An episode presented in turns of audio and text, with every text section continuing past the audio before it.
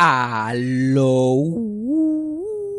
Bienvenidos a Eso fue Sarcasmo. Recuerden que si quieren apoyar este podcast lo pueden hacer a través de Anchor Listener Support. Anchor Listener Support es una forma de apoyar este podcast mensualmente. Lo pueden conseguir el link en la descripción del episodio. También lo pueden conseguir en mi bio de Instagram, que mi Instagram es Fabián Castillo PR si no estás en la posición de aportar mensualmente por cualquier razón, pero quieres hacer alguna aportación, recuerda que también lo puedes hacer a través de ATH móvil. El ATH móvil es 407-624-7064. También a través de PayPal, que el PayPal es fabianjavier94 gmail.com. Y si quieres apoyar el podcast, pero eres como yo que no tienes dónde caerte muerto, recuerda que lo puedes hacer suscribiéndote al podcast, compartiéndolo en tus redes sociales, dándole like a nosotros en Facebook, en Instagram y en cuanta pendeja y recomendándoselo a tus amigos. Bueno, llégalo por ahí como la plaga. Play the thing. When you need mealtime inspiration, it's worth shopping Kroger, where you'll find over 30,000 mouthwatering choices that excite your inner foodie. And no matter what tasty choice you make, you'll enjoy our everyday low prices, plus extra ways to save, like digital coupons worth over $600 each week. You can also save up to $1 off per gallon at the pump with fuel points. More savings and more inspiring flavors make shopping Kroger worth it every time. Kroger, fresh for everyone. Fuel restrictions apply. This episode is brought to you by Shopify. Whether you're selling a little or a lot, Shopify helps you do your thing, however you cha-ching. From the launch your online shop stage, all the way to the we just hit a million orders stage. No matter what stage you're in, Shopify's there to help you grow. Sign up for a $1 per month trial period at shopify.com slash special offer, all lowercase. That's shopify.com slash special offer. Eso fue sarcasmo. Fue lo único que había. Eso fue sarcasmo. Lo escucho todos los días. Eso fue sarcasmo. En el trabajo tú tranquilo. Eso fue sarcasmo. Con Fabián Castillo. ¿Cómo estás? Si, si tú tuvieras que, como que ahora dice que lo más que tú has hecho es locución, ¿tú tienes alguna documentación de tu carrera, de tus créditos? Anuncios, obras, televisión. No, siempre que me lo piden me da una vergüenza que no. Es que creo que un poco lo- los actores, y sobre todo yo, yo que llevo haciéndolo desde pequeña, pues es tan inmediato todo y uno va de una cosa a otra que, pues, no sé, con las redes sociales se me hace más fácil ir documentando que, ah, que yo estaba haciendo en el 2006 y puedo ver lo que estaba haciendo en el 2006, pero, eh, o qué sé yo, dos- quizás desde el 2010 realmente es que yo puedo decir que tengo más documentación de las cosas que he hecho. Sí, por lo menos puedes traquear ya mejor tu carrera solamente viendo los posts, lo que estás como que promocionando y eso. Eh, Yo me acuerdo escuchar como que a tu papá que le hicieron una pregunta similar y él no tenía ni la más mínima idea, es como que pues tiene que ser 900, algo que es insólito para un- ¿sabes lo que una persona en 30, 40, 50 años hacer 900 horas? No, solamente. Sí, ¿no? Y, pues mi papá tuvo, aparte de que siempre ha tenido mucho trabajo y es workaholic, pues siempre pues tuvo la dicha, ¿verdad?, de que eh, él vivió la época dorada de la televisión y del teatro, que, Dios mío, yo me acuerdo a mi papá hace no tanto, haciendo cuatro o cinco obras al mismo tiempo, ensayando. Este, en, en mi caso, pues no tanto. pero sí he, he llegado a hacer dos obras a la vez o un, qué sé yo, estar en un tour de, de stand-up o de espectáculo así de comedia y en una obra a la vez, así que... Y eso, eso, y eso es una habilidad únicamente del actor puertorriqueño. Sí, como que sí. un actor de cualquier otro país, so, ¿cómo se siente? Tú no estás al nivel de esas otras generaciones que son cuatro o cinco obras, pero ¿cómo se siente hacer dos obras a la vez? Pues es, es- para empezar es gratificante porque pues no todo el mundo tiene la suerte este, y el privilegio de, de poder trabajar tanto en lo que le gusta y, en su pasión, ¿verdad? Este, pero por otro lado, a veces uno dice, puñeta, esto no lo están pagando, como que, porque son las dos, obra- las dos horas diarias que ensayas cada obra, más eh, el tiempo que pasas en tu casa aprendiéndote las líneas, lo que importuna a tu familia, a tu pareja, como que mis parejas odian que yo les pida que me pasen líneas, yo voy detrás de ellos como que, mira, mi amor. Exacto, como que Exacto. estás, ensayando, cuando llegas a la casa, que vas a pasar tiempo con ellos, como que mira, ayúdame a seguir qué pasando aquí, porque que tengo otra que viene por Exacto. ahí.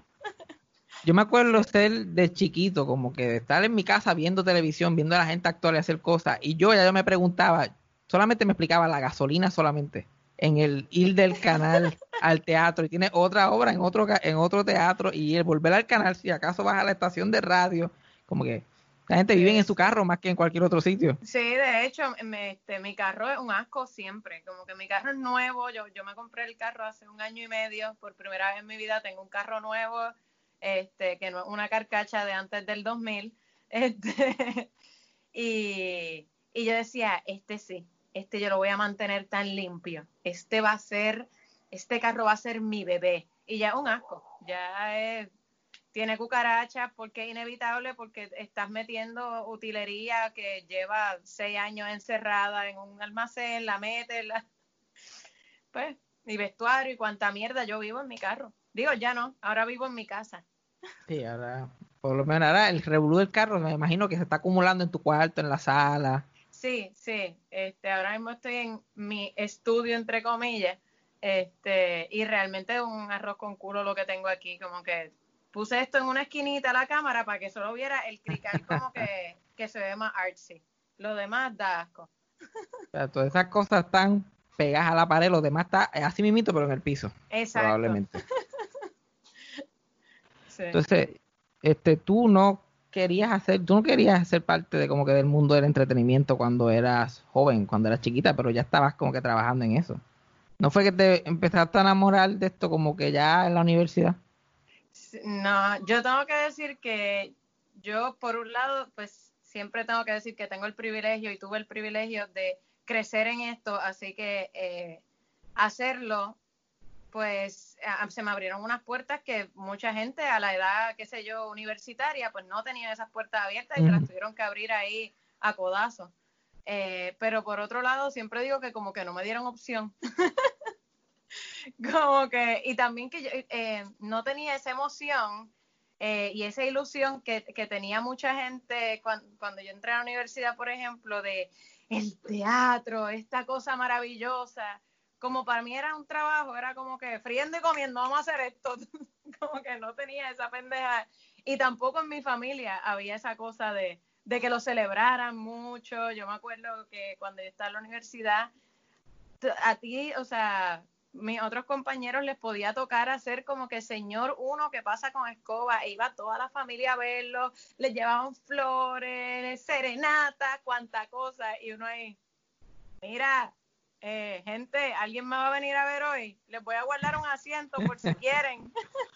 Por si uno, por si uno de ustedes le da con llegar, tiene un breakecito. Sí, este, pues eso que como que yo nunca tuve, eh, o, o llegué ya, eh, ¿verdad? Con el desengaño a flor de piel, porque no, Pero- no tenía esa ilusión. Pero te gustaba ya a temprana edad, ya tú sabías que eso es lo que querías hacer o no era hasta, hasta adulta que fuiste como que cayendo en tiempo. Yo, eh, yo iba y venía porque yo eh, de chiquita, mi, mis hermanos y yo hacíamos obras, escribíamos obras, sacamos, en casa había un, eh, un cuarto con vestuario y con utilería y con cuanta cosa, la misma mierda que yo tengo aquí, pero en mi casa. Este, y pues nosotros nos pasábamos maquillándonos, nos hacíamos cicatrices, qué sé yo. Por lo general las obras eran como que sacábamos la maleta de maquillaje y encontrábamos una pendeja para hacer cicatrices, nos hacíamos cicatrices y decidíamos como que, ok, pues ¿qué hacemos? Tenemos que hacer una obra con cicatrices, pues eh, vamos a hacer una obra de piratas y pues escribíamos, entre comillas, una obra eh, y la ensayábamos y estábamos todo el día en eso, un domingo entero. Y al final del día, pues se lo presentábamos a nuestros papás y podía durar cinco minutos como podía durar tres horas. Sí, a mis papás no les encantaba, pero pues es culpa de ellos. Eso, Sí. eso cuando llegaba la hora de, qué sé yo, te hacían un cercamiento tus padres para hacer algo profesional, tú lo veías como parte del juego también, una extensión a lo que estabas haciendo en tu casa. No, ahí no. O no era tan care, ahí no era tan carefree, eh, no era tan No, como que... no. Eh, aunque nunca nos obligaron a hacer nada, o sea, mi papá siempre, como él fue niño actor también, pues él siempre tenía el cuidado de, como que si no te sientes cómoda, nos podemos ir ahora mismo, como que no, no te tienes que quedar igual mi mamá, ellos nunca nos obligaron como que, o, o si algo nos hacía sentir incómodo, iban y se comían al director o a quien fuera a, decirle como que, mira, no, no va a hacer eso. Pero sí, en términos de la seriedad y en la, la disciplina que había que tener, eh, papi era bastante estricto con eso, como eh, yo me acuerdo, yo tenía una obra, en mi primera obra que se llamaba Actrices, eh, y estaba con unas caballotas, estaba con Idalia Pérez Garay, con Sandra Rivera, este, con Gladys Rodríguez, espérate, ahí estaba, Id- ahora no me acuerdo si estaba Idalia o si fue en otra cosa que estuve el mismo año con Idalia, pero bueno, este, y me acuerdo que papi me, me tenía, él llegaba del programa a las 10 de la noche y se sentaba conmigo hasta las 12 de la noche, yo tenía nueve años.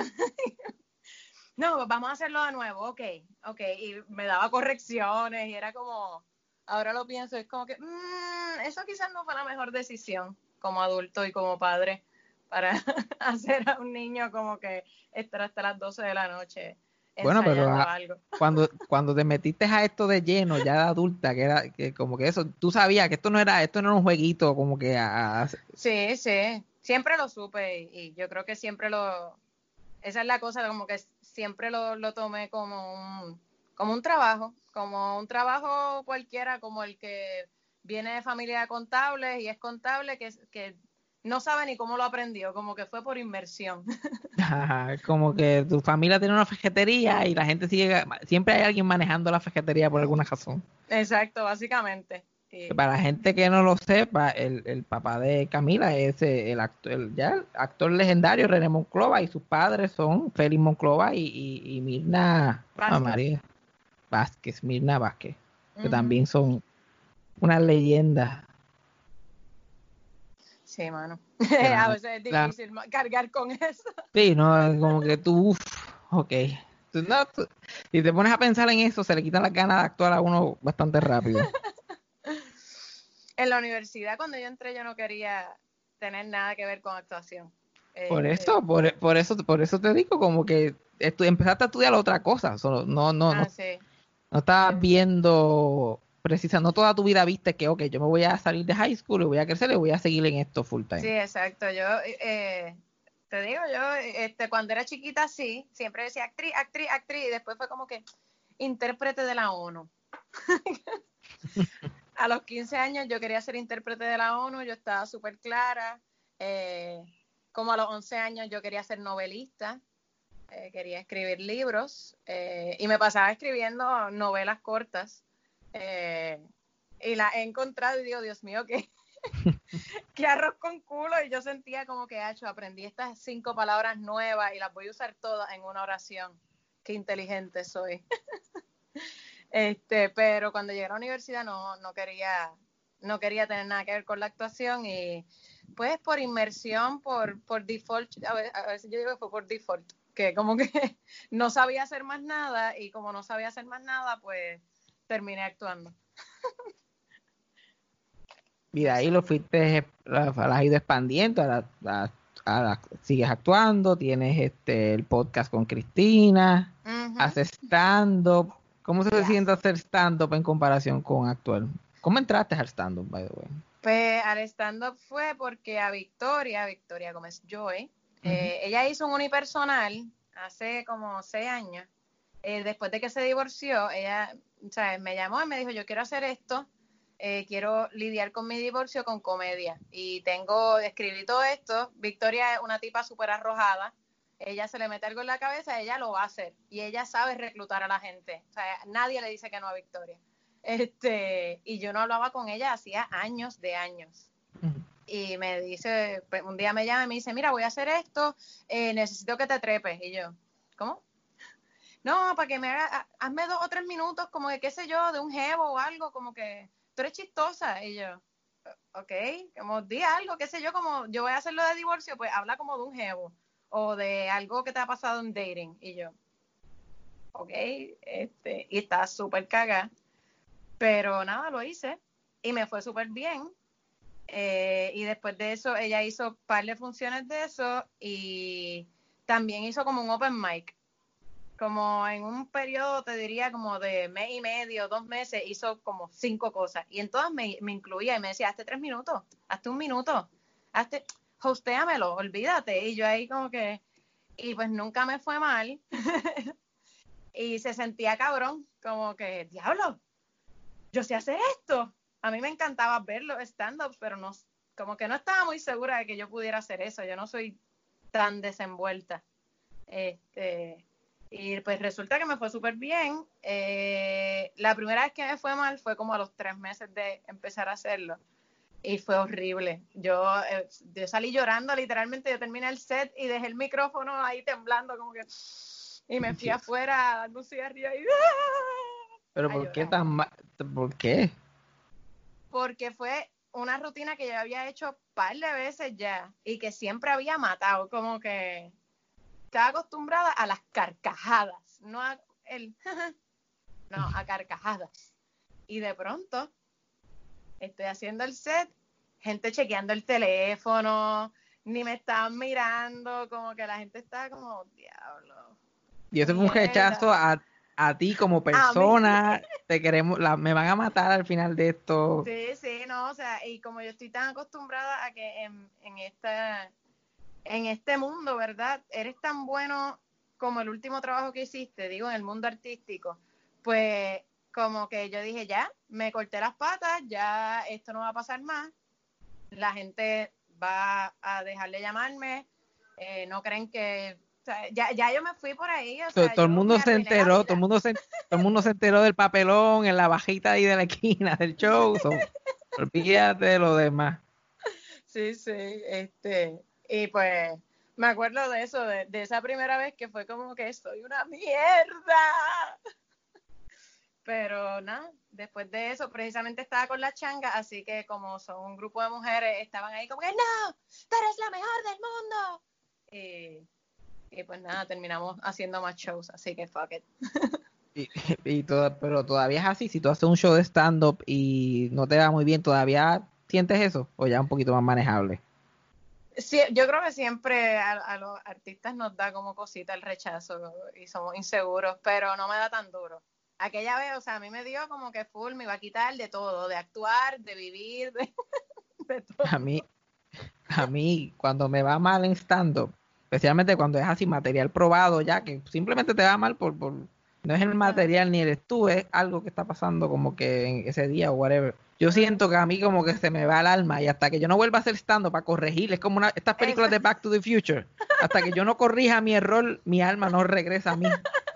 Y a veces el próximo show no es en tres semanas, yo como que pues no viviré en tres semanas, no viviré.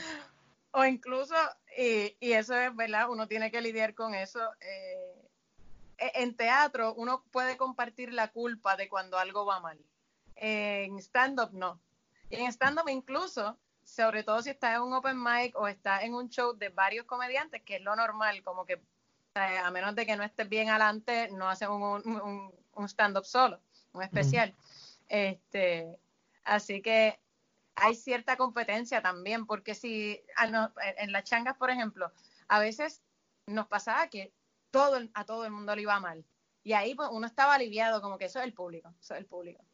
Pero de repente a todo el mundo le iba súper cabrón, o qué sé yo, a tres le iba súper cabrón, a mí me iba horrible y a otra le iba más o menos, era como que pues yo soy una mierda.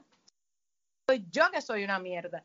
A todas las demás les fue bien y la gente piensa que ellas son más graciosas que yo y que yo estoy aquí por pena. Ellas me tienen aquí porque me tienen pena. Yo he estado en, yo he estado en ambientes que, los que a mí me va mal o a otra persona le va mal y los comediantes abiertamente culpan a esa persona por descojonar el show. Mira para allá. Nosotros- esta es la diferencia entre los hombres y las mujeres. Tú descojonaste el show. Le fue mal a Fabián primero, por eso fue que todo se jodió después. No, yo por eso yo creo que me gusta tanto trabajar con mujeres porque son solidarias, mano. A, a co- contrario a lo que nos han vendido en la cultura popular, que nos, nos estasajamos entre nosotras, tienden a ser mucho más solidarias, como que no, incluso con, con compañeros varones, como que son como que no, eso es el público, el público está al garete, o te pueden decir, bueno, te fuiste un poquito larga, trataste de recogerlo y no, lo hubieses dejado ir, pero todo está bien, todo, en el próximo show ya tú verás, vas a matar. Eso era hoy que estaba off. Y uno ahí como que, ok, está bien, gracias. A mí, a mí lo que me de eso también, a veces yo, vamos a suponer el show va bien, pero yo pienso que fallé en algunas cosas, me equivoqué, eso pudo haber sido más gracioso. Y la gente como que, ay, pero estuvo bien, deja el show, pero tampoco es que estoy llorando, no, no me puedo criticar a yo mismo por un momento. Nadie le gusta, nadie, nadie le gusta verme a mí peleando, pero eso es mi modus operandi. Yo no hago más nada que no sea pelear y estar como que de mal humor todo el tiempo. Pues, Y no yo me acuerdo que se hacían unos open mics de las changas. Yo fui a uno de los open, que hicieron como unos open mics, como que para Ajá. mujeres exclusivamente. Y yo me acuerdo que se treparon unas mujeres que mataron, destrozaron, y yo nunca supe más de ellas. Nunca las volví a ver. Está cabrón. Es que yo creo que, que el, el- el mundo de, de la comedia puede ser no solo machista, sino muy injusto con las mujeres. Como que yo he ido a open mics que todo el mundo ha bombeado asquerosamente y no pasa nada. Pero la nena que bombee, aunque todo el mundo se haya ido al garete y todo el mundo haya sido bien mierda, si la única mujer que hay bombea es lo que tú dices, ah, esa tipa dañó el show, ah, vino ahí a treparse. Diablo, seguro esa que está buena". tipa. Y, y siempre alguien que nunca me ha sacado a mí una sonrisa o una carcajada. Siempre alguien que es, i- que es igual de unfunny que la persona que se trepó. Es como, diablo, esto está dañando los shows. Sí, sí, pero hubo, hubo en esos open mics que hacíamos en la barra de acá, creo que era que todos fueron en la barra de acá, no me acuerdo si, si hubo alguno que no fuera ahí. Yo, el que yo fui fue en la, fue en la barra de acá. Este, tam- también, como que, no sé, yo, yo tengo teorías que parte, además de todo lo demás que está cabrón de ser una mujer como que haciendo stand-up, yo siento que hay algo psicológico con las mujeres ya de por sí, de que hay mucha gente mirándote, especialmente hombres. Ajá. Que- Ellas pueden percibir cómo está mirando, cada hombre está mirando como que diferente. Ahí ¿Nunca Sí, te pasa eso cuando estás haciendo stand-up? Eh, sí puede pasar como hostilidad del público, como, o sea, sentir, y sí puede ser eso, energía masculina, que uno la percibe como hostilidad. Eh, pero sí a mí me ha pasado, yo he hecho shows de comedia con, eh, con mi papá y con Jorge Castro, y este y uno específicamente que se llamaba Seis Posiciones Sexuales que no conoce. Y éramos Ángela Meyer, Sara Jarque y yo, y entonces los varones eran Jorge Armando, eh, Papi y Jorge Castro. Y originalmente nos intercambiamos, a veces iban las mujeres primero, a veces los hombres primero, pero descubrimos que después de que iban los hombres, cuando entrábamos las mujeres siempre había resistencia del público. Como que no sabemos por qué, pero siempre había como una cierta hostilidad del público después de que los hombres hacían su parte. Así que como funcionó el show fuera que fuéramos las mujeres primero y era a romper el hielo un poco porque siempre empezaba el show y la gente estaba ahí como que, "Mm, ajá, hazme reír. Sobre todo porque Sara Jarque y yo no somos especialmente conocidas por la comedia. Y Ángela Meyer tampoco. Ángela es, es más diva de novelas, o sea, como el público de ella la recuerda como diva de novelas. Así que siempre había como una resistencia bien grande a nosotras. Este, y pues como único sirvió fue haciéndoles de opening, entre comillas, a, a los hombres. Digo, la gente se cagaba de la risa después de esos primeros cinco minutos, pero eran cinco minutos de gente, de uno tirar punchline y la gente... "Hmm", escuchar literalmente así en una sala de 600 personas, escuchar a alguien a lo lejos. Pensé de momento que iba a ser un colectivo con el- de todas las personas a la vez. Pero también yo, yo creo que tiene que ver mucha, como que especialmente si es ese público, si es un público un poquito mayor, ese público de Angela Meyer o, o de Jorge Castro y esta gente, si es un público mayor también hay esa resistencia tan grande a la sexualización de mujeres.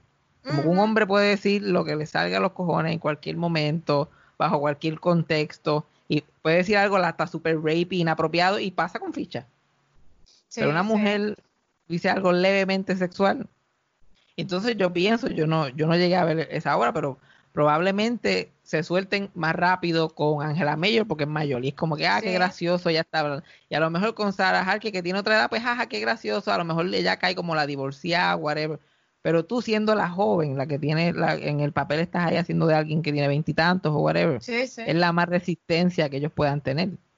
Sí, de hecho, eso era lo que pasaba y, y muchas veces, eh, ¿verdad? Se supone, obviamente, eh, todo era basado un poco en nosotras porque usábamos nuestros propios nombres, porque un, show, yo digo como stand-up a tres voces, porque éramos como que no era una obra, era un espectáculo eh, y estábamos hablando supuestamente de nuestras experiencias sexuales y habían cosas verídicas, otras no, pero estábamos usando nuestros nombres. Y para que funcionara, teníamos que tener obviamente todas personalidades distintas y visiones distintas en cuanto al sexo. Y obviamente yo por ser la joven, pues me tocaba hacer la, la bala loca, la como que sí, todo el mundo, perros, gatos, olvídate, vamos. Eh, y como que lo- los tipos tenían un stand más o menos así y, y Jorge Armando, que era mi contraparte joven, eh, también era así. Y había como un supuesto chiste de que nos estábamos tirando. Y la cosa es que cuando salíamos, a veces la gente se sentía, pero bien chilling, de decirme como que, diablo, tú eres bien puta, yo no sabía. ¿What? ¿Tú qué? ¿Tú andas por ahí diciéndole eso a la gente? ¿O como que, por qué tú sientes que está súper cool decirme eso? A- Le pasan por el lado a todos los demás, no, pero tú, tú, eres- tú, yo, Yo. tú eras, tú eras la puta, le wow. O también había, eh, también recibía mucho, eh, de las mujeres sobre todo, mucho, mucho rechazo de, como que esta tipa se puede estar tirando a mi marido, como que había cierta cosa de no me voy a reír porque está hablando de mamá el bicho y mi esposo se está riendo, así que voy a Y mirar yo no le, y yo no le pienso mamar bicho a Elson. Mira a ver lo que hace. que no le des ideas, no le des ideas. Sí, pero, pero nada, yo creo que finalmente, eh, sobre todo pues con, con la changa, siempre yo digo que, que estábamos llenando un poco un vacío de, de la generación de nosotras que necesita comedia que le hable a diferentes tipos de personas, sobre Es todo que las la- mujeres. Necesiti- necesitamos variedad en general en la comedia en Puerto Rico. Como que la Sí. comedia en Puerto Rico se ha quedado como que tan estancada. Y nosotros que somos los más, nosotros somos más jóvenes, y la cosa es que nos ponen como que de jóvenes, chamaquitos nosotros, y nosotros, nosotros no somos tan chamaquitos nada. No. Nosotros, somos la- nosotros, somos- nosotros estamos pagando apartamentos y cajos y cosas, como que nosotros, hay- eh, debería haber publicidad para nosotros también. Ajá. Y es como que la, la escena independiente, pero yo pienso que hay que como que expandir ese mainstream un poquito más de lo que la gente Sí. piensa de comedia. Digo, lo que pasa es que eh, nuestro, nuestra generación tiene la bendición y la maldición de que tenemos la posibilidad de hacer lo nuestro. Los podcasts, eh, videos en YouTube, toda la cuestión. Pero la cosa es que tienes que hacerlo a pulmón. No es, no es lo mismo eh, poder ir escalando en el mundo artístico hasta que los productores te empiezan a llamar, que era lo que pasaba antes con la televisión, y llegabas a la televisión y ese era como el top en términos económicos de poder tener un trabajo fijo. Ahora mismo realmente no existe casi esa posibilidad de, de escalar y, y poder llegar, como que llegué a televisión, por fin me conocen la cara. Y con la televisión pues venían los comerciales, venían los sponsors, toda la cuestión. Ahora, para poder hacer eso, es tú a pulmón aprender a editar, hacer sonido, hacer esto, hacer lo otro, para poder entonces empezar a tirar videos de YouTube, por ejemplo. Eso es un trabajo full time, tirar los fucking videos de YouTube. Este, y, y pues. y nunca eh, y, nu- y nunca te va a quedar igual que trabajar en equipo porque si tú eres el, el experto siendo gracioso y estás con el experto editando y tirando videos jamás Claro. va a ser la misma combinación que un pobre ahí comediante como yo que no sabe dónde está parado lo único No, que sabe es hablar bobería y que la gente va a esperar eh, va a esperar contenido todo el tiempo como que algo tan pendejo yo empecé a hacerlo aburridamente y yo estaba sacando uno a la semana y yo me derretía, como que cada vez que me tenía que sentar frente a la computadora, como que, ok, ok, ahora vas a grabar el voiceover y tienes que editar esto. Y se me ocurrió una idea y tenía que ver un tutorial de cómo hacer eso específico, cómo añadirle el sonidito pendejo aquí. Y, y pues se volvió tan heavy. Yo llevo como un mes sin hacer ninguno. Ah. Porque, La gente, la gente no entiende lo difícil que la gente se cree que eso son dos o tres boberías y ya. Y, y, Sí. y, y el, tú creas el público con la consistencia. O sea, tú tienes que estar constantemente haciéndola. Y otra razón que yo te llamé para esto, yo quiero una semana off. Hay que hacer este podcast se me está matando. Tienes que editarlo toda la semana. Si hablo con alguien así en entrevista, pues no tengo que editarlo tanto y, y no tengo que gastar tanto material. Pero yo lo hago sin invitados, como que hablando. Una Sí, hora a la semana. Y después edi- y después edito todas las cosas que me pueden cancelar por eso. Las tengo que ir editando poco a poco. Y cuando vienes a ver, se te fueron tres días en un podcast. sí, está cabrón, está cabrón. Y la gente te dice, y la gente te dice, hazlo en video, hazlo eso, como ahora el, yo esperaba más de ti que el de tú y Ajá. Cristina. Ya está en video, o sea, eso requiere trabajo.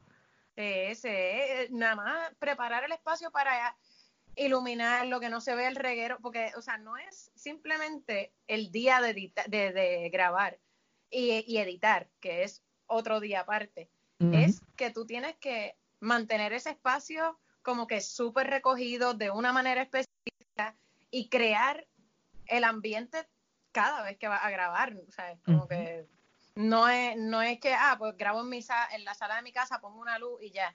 No, es como que pues vamos a poner esta tela aquí, hay que colgar, porque además en esa casa ellos hacen calzoncillo music night, ellos hacen de todo, así que le- la, gente dice que los estudios de televisión son pequeños. Ese es el estudio. La gente no tiene idea lo pequeño que es este espacio. Like, la- la- la- yo imagino que la- las luces y las cámaras están aguantando entre los pies de ustedes mientras están grabando el podcast en video porque no puedes dar una patada muy brusca riéndote porque puedes tumbar el estudio completo. de hecho ese es el problema que tenemos con Omar, que como él es tan brusco, como que de repente empieza a echarse para atrás y para adelante. Y, y nos Sí, toma- no, la- o- Omar rompelo todo es, es un animal. Like, no lo digo en, en términos de, de su mente, porque no lo es, pero, pero en cuestión de movimiento, Sí, tú tienes sí. que darle seis pies de distancia antes de la pandemia, tienes que darle los seis pies. Sí, uno no puede ser tan grande y ser tan torpe, porque yo soy torpe, pero yo soy recogida, así que si soy torpe, pues no hago tanto daño. Pero Omar está cabrón. Él puede Omar, acabar no civiliz- él puede acabar civilizaciones ahí con esos brazos ahí, moviéndolos de cantazo. Sí, mano. Es demasiado. Entonces, no, no hay. Uno quisiera hacer mejor contenido. Y si uno tuviera el apoyo y el dinero para hacerlo, uno haría mejor contenido. Claro, ¿Qué más ¿no? uno quisiera? De, de tener todo lo que uno tiene a sus pies y gente que le está dando ideas para uno presentarlas y eso. Y el equipo incluso como que, por ejemplo, lo de aburridamente también es que bregar con la cantidad de espacio que yo tengo, yo lo edito en mi iPad, que porque mi computadora murió, así que el espacio que yo tengo en el iPad, lo que se tarda en subir al drive, todo el pietaje que tiro, porque cada vez que yo hago una manualidad, yo grabo la hora y media que me toma hacer la manualidad. Este, así que un pietaje enorme que tengo que subir al iPad para después subirlo al Drive. Y eso ya es un proceso que me toma como que medio día. Y es como que, ay, ya estoy harta. Cuando puedo, puedo por fin editar el pietaje, es como que, ay, estoy harta, sigo mañana. que, que pues es, es también eh, no tener las herramientas disponibles y no tener el dinero para comprarme las Mac, esas motherfuckers, para poder editar bien cabrón y con más facilidad. Y, y, Este, to- y todo eso para tres minutos de contenido que la gente la- lo consume como si eso no fuera nada. Yo, ¡Ah, qué gracioso! Sigo caminando. exacto, exacto. Sí, No sí se que- mata y yo como que, oh, oh, qué chévere, me gustó. Like. Exacto. Y que lo, lo- o sea, uno lo piensa y uno dice, diablo, literalmente yo llevo tres días con esto siendo el centro de mi universo y va a ser un scroll de alguien, como que un, ¡fup! Ah, mira, hizo otro, déjame guardarlo para después. Y, para donde esté ajebatado y lo ven ajebatado, por lo menos si es como yo que solamente los veo cuando estoy bien ajebatado, y te digo, "Oh, yo creo que yo puedo hacer esto también. Pero eh, sí, para todo, todos los artistas ahora, sean actores, comediantes, como que comunicadores en general, tenemos todos que ser nuestro propio canal de televisión. Y eso como que es un poquito agotador. Sí, sí, es, es drenante y requiere. Yo, por ejemplo, siempre fui bien disciplinada en, en estudiar los libretos y en escribir, porque pues eso es lo otro de lo que yo vivo. Yo escribo, actúo y, y hago voiceovers. Eso es básicamente lo que en lo que yo trabajo. Eh, y por ejemplo, para escribir, pues uno hace su rutina como que, ok, tengo este libreto que tengo dos semanas para escribirlo, pues me voy a sentar y todos los días de 9 a 12 voy a tratar de sacar algo, lo que sea. Eh, y, o qué sé yo, por lo general digo de 9 a 12 y termino sentándome a las 11 de la mañana y estando hasta las 4 de la tarde.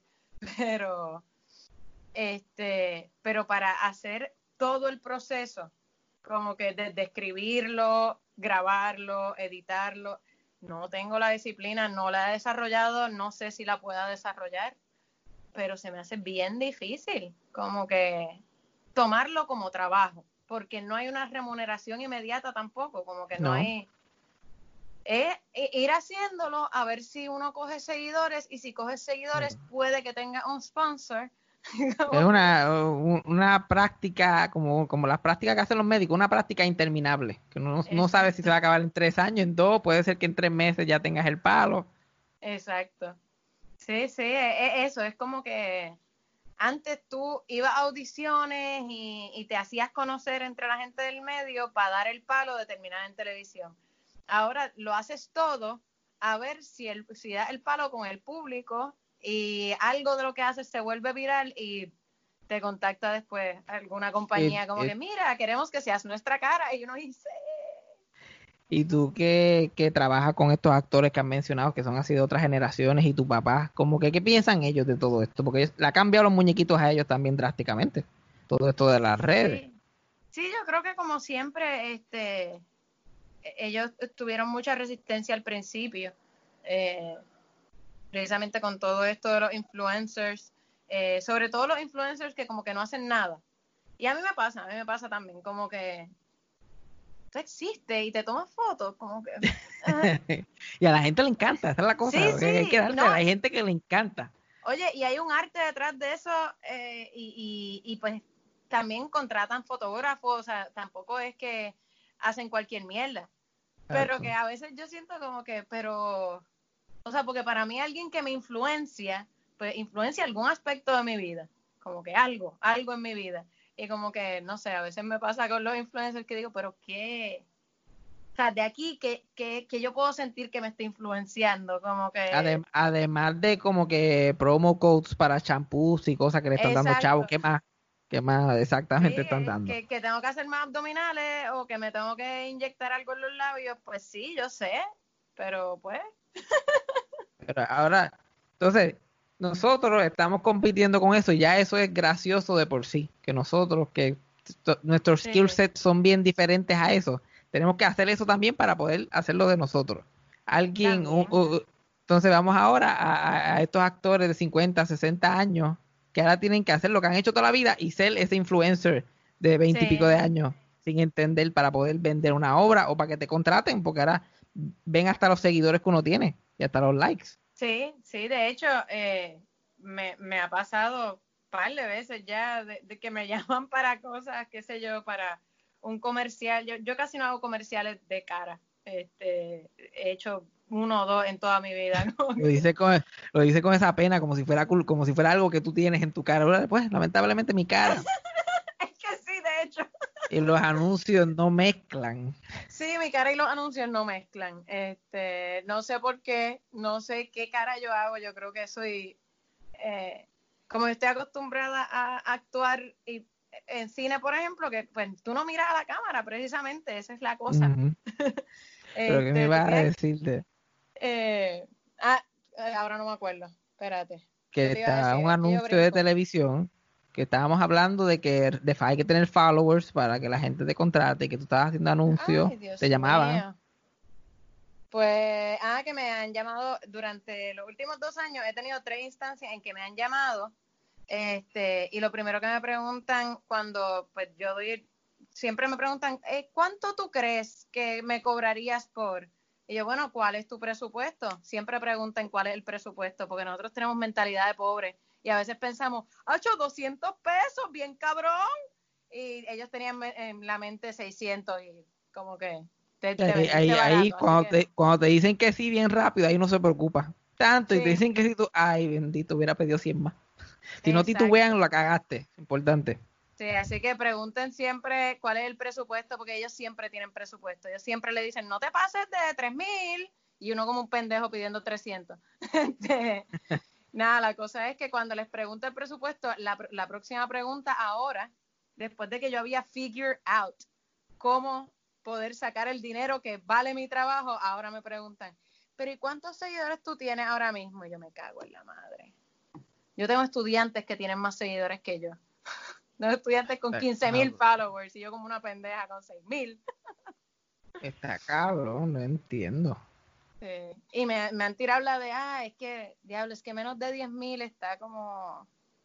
Es que tú sabes que si tú no, si no tenemos más de 10.000 no podemos hacer ni el swipe up.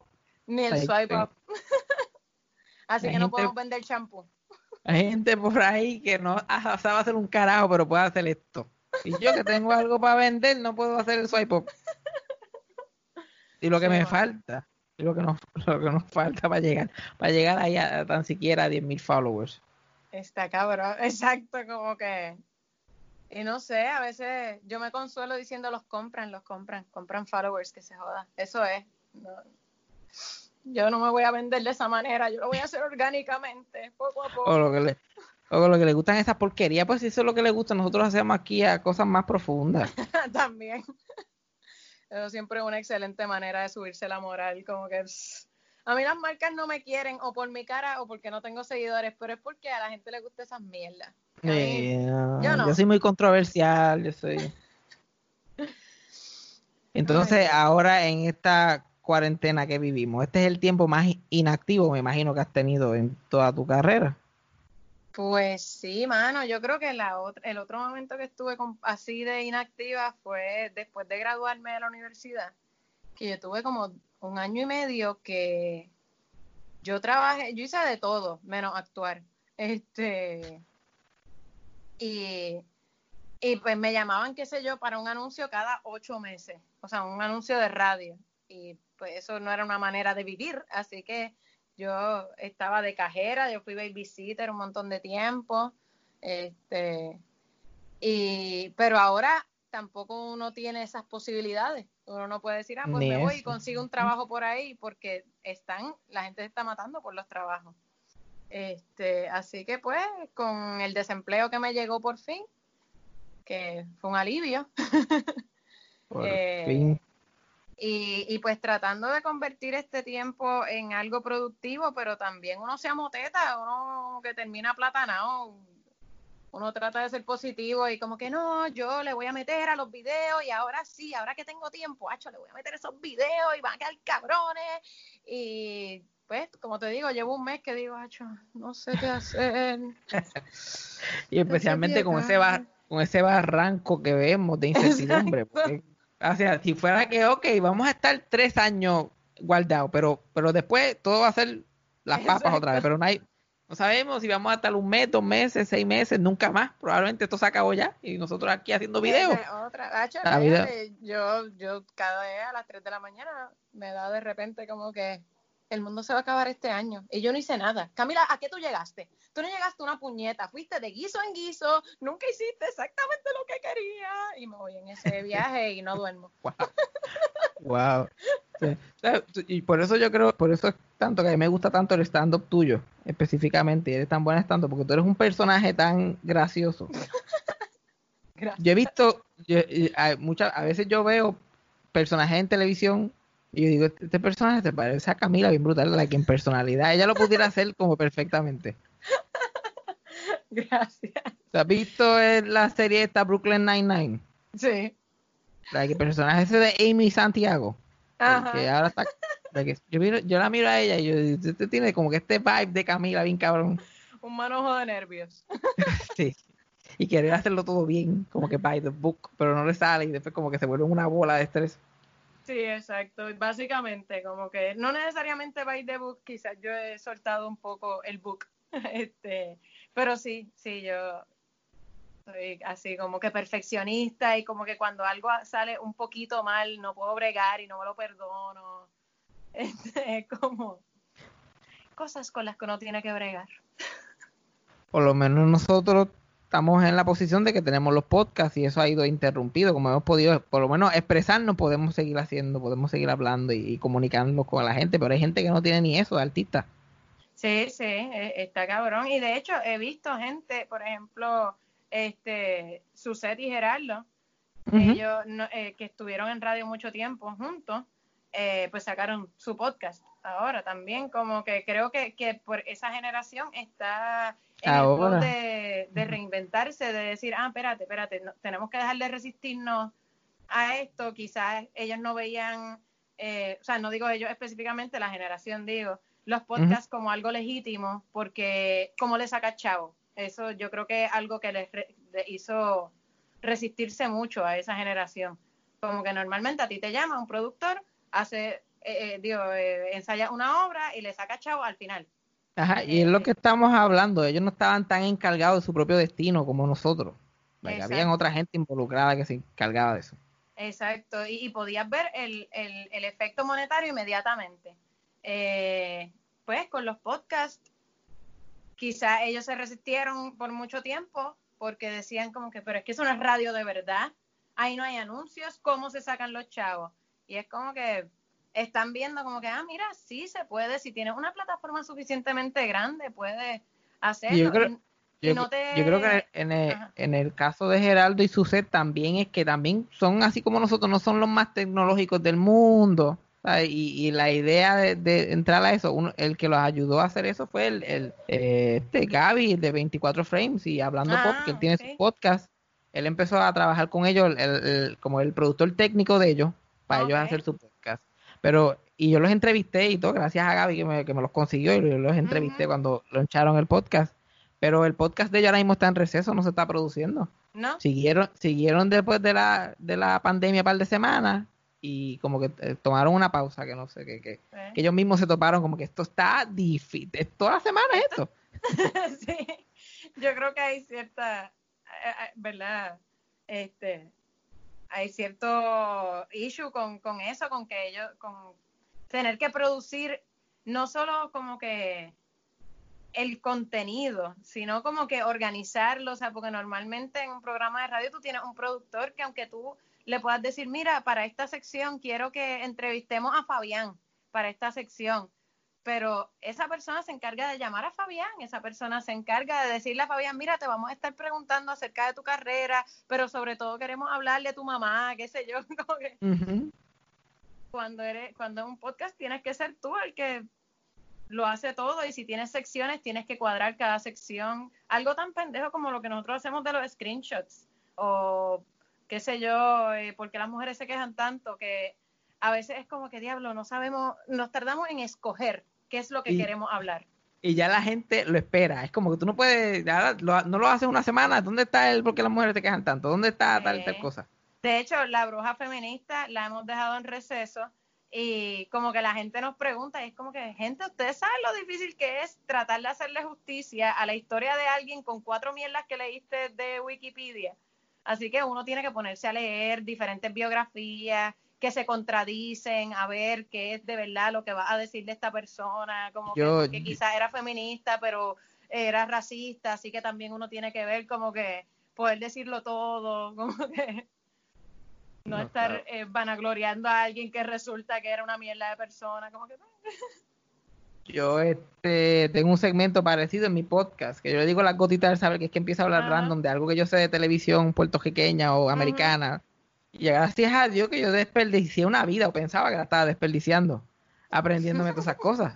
Y ahora yo puedo disparar, disparar de la baqueta ahí como que fulanita y fulanita, más o menos en este año, yo como un, un- un más o menos puedo hacer la, la biografía de alguien sí, y la sí. puedo tirar. Y como quiera, es como que yo no tengo ganas de hablar de nadie hoy. Nadie me da, no tengo ganas de hablar de nadie viejo que se murió hace mil años. No me sale. Sí. Pero la gente Sí, lo o quiere. también, qué sé yo, a veces, sobre todo ahora que en el podcast somos cuatro, casi siempre, eh, pues se diluye, como que hablamos de mil cosas, hacemos 50 mil chistes y de repente es como que, ay, no hicimos bruja feminista o, ah, diablo, se nos quedó el screenshot, pues hay que dejarlo para la semana que viene, pero de repente pasa algo bien cabrón y es como que no, ese tiene que ser porque las mujeres se quejan tanto y ya esa otra noticia, pues es que ella es vieja, como que, no sé, es difícil también. A mí me pasa, yo no estoy, no siempre estoy al día con lo que está sucediendo en el planeta, porque a veces, pues, precisamente como soy un manojo de nervios, me encierro. Es como que están pasando demasiadas cosas, yo no puedo lidiar con el mundo, me voy a apagar. No, es que hace, hace falta, este año definitivamente hace falta como que cogerse un break. Sí, y la, y la gente, pero la gente sí, entonces nos escribe como que, ah, qué raro, no hablaron de tal cosa, y uno ahí como que soy una mala feminista, maldita sea, no hablé de eso. Es como un poco de presión. Mm, A veces, a veces hay que darle un break, hay que darle un breakcito porque no se puede. Yo como que eh, eh, eh, em, los podcasts, a diferencia de cualquier otra cosa como programa de radio, eso, yo creo que es más como uno se siente. Hay días que yo me siento estoy encabronado y lo que hago es mandar a todo el mundo para el carajo y sin cojones me tienen y hay días que estoy hablando de tapar el baño por 25 minutos por alguna razón y eso es lo que siento. Sí, Y es sí. los, los many moods, porque si no, no hay otra forma de hacer esto, porque saca tanto de uno. Sí, sí, está cabrón. Pero pues yo este también me paso ahora con esto de la pandemia, me he pasado haciendo que si manualidades, cocinando, como que no sé, de repente es como que soy ama de casa. Wow, no sabía. Mira todas las cosas que yo puedo hacer. Wow, Yo- me, este, me siento más productiva que toda mi carrera profesional, qué extraño. Totalmente. Wow, hice pan de maíz. Me siento realizada en la vida. No sabía Porque que yo yo sabía no hacer sé, esto. yo no sé, tú que vienes de familia artista y eres un artista, me puedes contestar. Como que a mí me pasa que yo hago stand y me trepo y hago algo y la gente está como que wow, y yo como que pues yo no sé hacer más nada, como que, I guess. Y hago algo bien básico en la casa y es como que wow, yo no puedo creer que yo he cogido este arte de limpiar y lo logré hacer en mi propia casa. Yo soy una persona de verdad. Totalmente. Ya yo empezaba y yo pensaba que yo era un chiste también, ya yo estaba empezando a, a pensar que yo era un chiste también, que yo no, yo no era real, yo era un personaje de las redes. Sí, totalmente. A mí me pasa a cada rato y con este digo, con esto de la pandemia, yo aprendí a coser pendejamente, como que, qué sé yo, puedo coger un ruedo y es como que mi gente, mi gente, esto se jodió. Entonces jodió, pues yo aprendí a hacer un fucking ruedo. ¿Ustedes están entendiendo esto? Yo soy una fucking ama de casa de los 50. Mi abuela me Como- bicho. los ramifications, lo que, todo lo que yo puedo lograr, si yo logré esto. Las veces que yo me he dicho a mí mismo aquí solo en mi casa, yo como que soy funcional. Yo creo que yo soy funcional. Llamaba a mi mamá y yo, mira, yo creo que yo lo voy a lograr.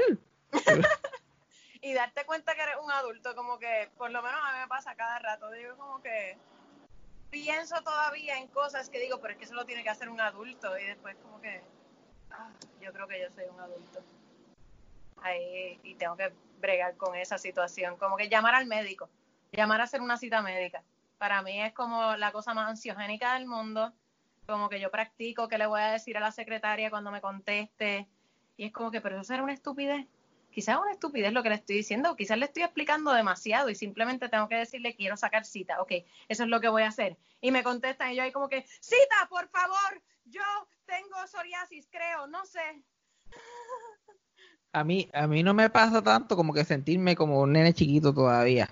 A mí no me pasa eso. A mí me pasa más que yo siento que la gente me tiene que ayudar porque yo soy mayor.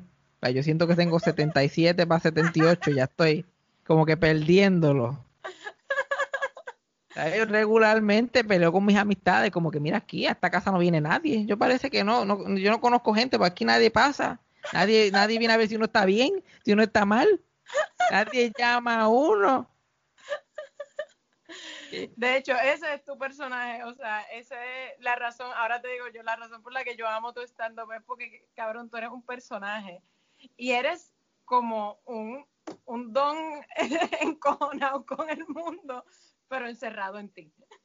Sí, es como que yo, yo, yo siento que yo, como que ahora que la gente se identifica de todo esto, cuando yo era chiquito, no, esto no estaba tan, especialmente en el, en el monte de, de- de donde yo vivía, en Mayagüez, este, como uno se identifica, yo soy como una vieja de 78, 79, y siempre me he mantenido ahí, no tengo 75, pero tampoco tengo 80. Yo soy suficientemente, yo estoy empezando a perderlo. Ya yo estoy entrando ahí a que lo estoy, estoy, estoy dejando las llaves del cajo botadas. Yo estoy ahí en ese modo.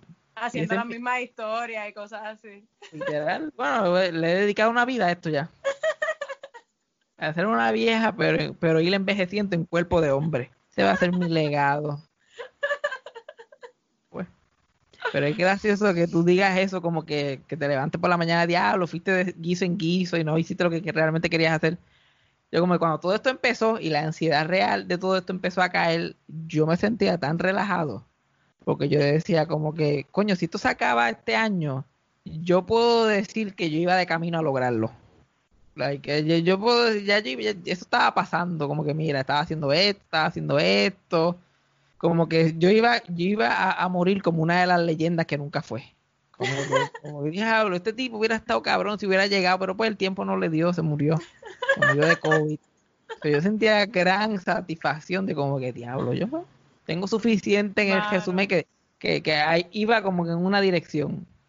Mano, pues voy a empezar a verlo así, este, porque, mano, si no uno se deprime, si no uno, sobre todo ahora que como que la gente está jangueando en las playas y vamos a morir todos, como que yo estoy clara de esto, como que yo veo la cantidad de gente que hay por ahí jangueando sin mascarilla, como que hablándose a pie y medio de distancia. eh, No, esto es, esto es epicentro, esto es epicentro central en septiembre, coming soon. Sí, yo digo como que pues esto se va a acabar, o sea, o Puerto Rico se va, a- yo pienso como que, se- no sé, se va a extinguir la gente, como que yo- nos van a encerrar aquí. Yo tuve un pensamiento tan horrible recientemente y, le, y solamente se lo escribía a un amigo mío, porque yo le escribo, yo aterrorizo a mis amigos cercanos, solamente le, le escribo las cosas que están en mi mente y me y le escribí como que cabrón, esto va a ser el epicentro como que para agosto, empezando septiembre, los hospitales van a estar colapsando y ahí viene el huracán y vamos a estar sin luz en los hospitales.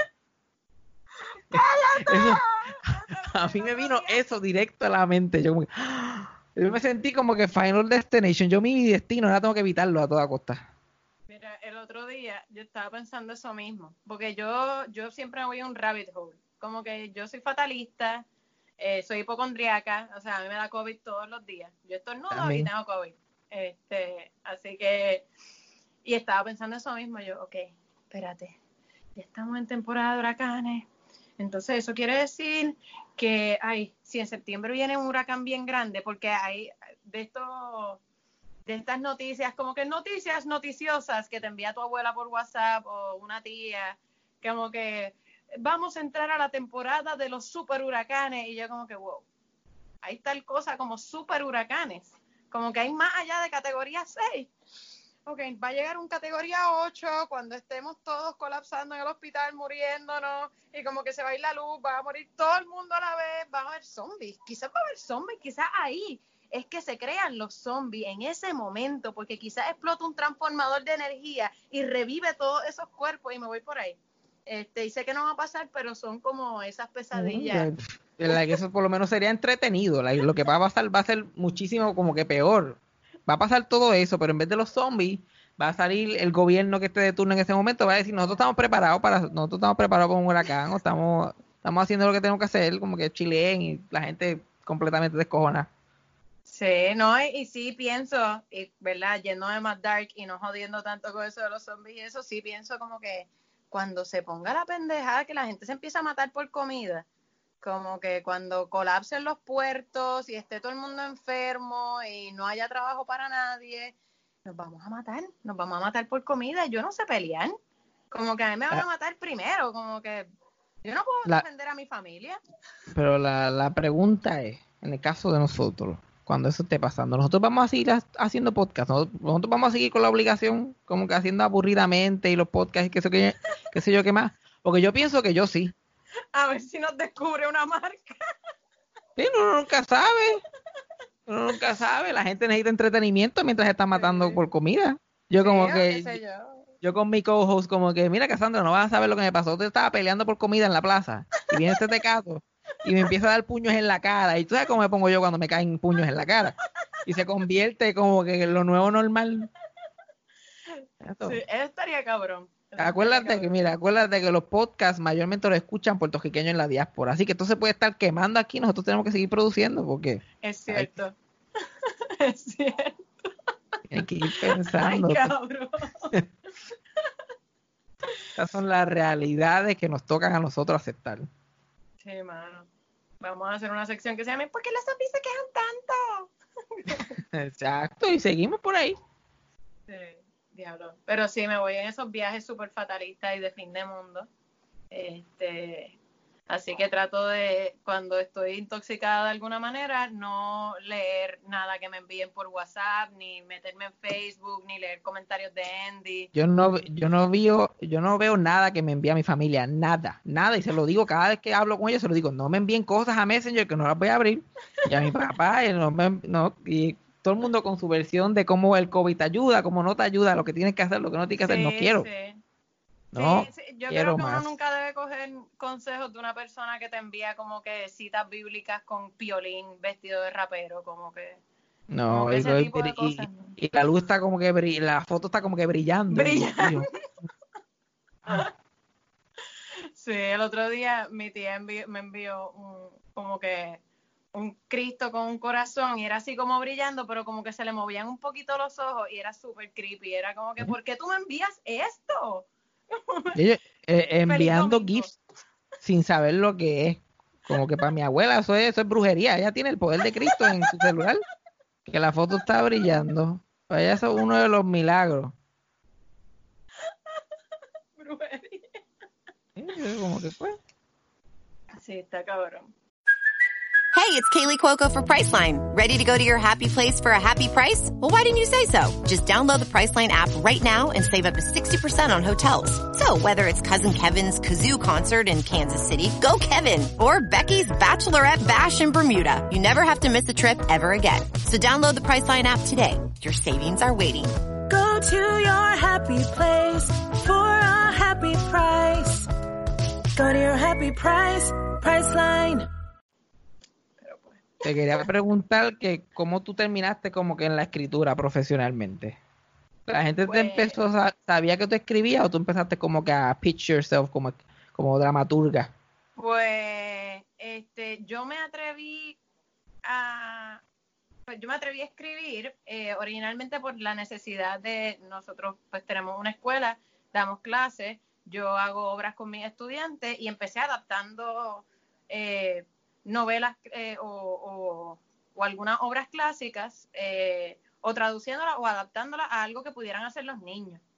Eh, y a mí siempre me había gustado la literatura infantil, así que no sé, me dio con adaptarlo a ver si resultaba. Después a los nenes les gustaba, como que la manera en que yo adaptaba las cosas. Después decidí escribir una obra para los nenes, y, o sea, una obra original, y me salió bien. Y en ese momento yo estaba haciendo. Ah, yo lo primero que escribí fue lo de seis posiciones sexuales que no conoces, que eso fue hace como siete años. Eh, pero eso era como más stand-up, así que Wow, pues, ustedes hicieron eso hace siete años. sí. Yo juraría que lo, vi los- eh, Ah, lo volvieron a montar. pela, Ah, una clase de pela, eso lo hemos- todos los años lo hacemos y siempre se Oh, llena, así que Espectacular.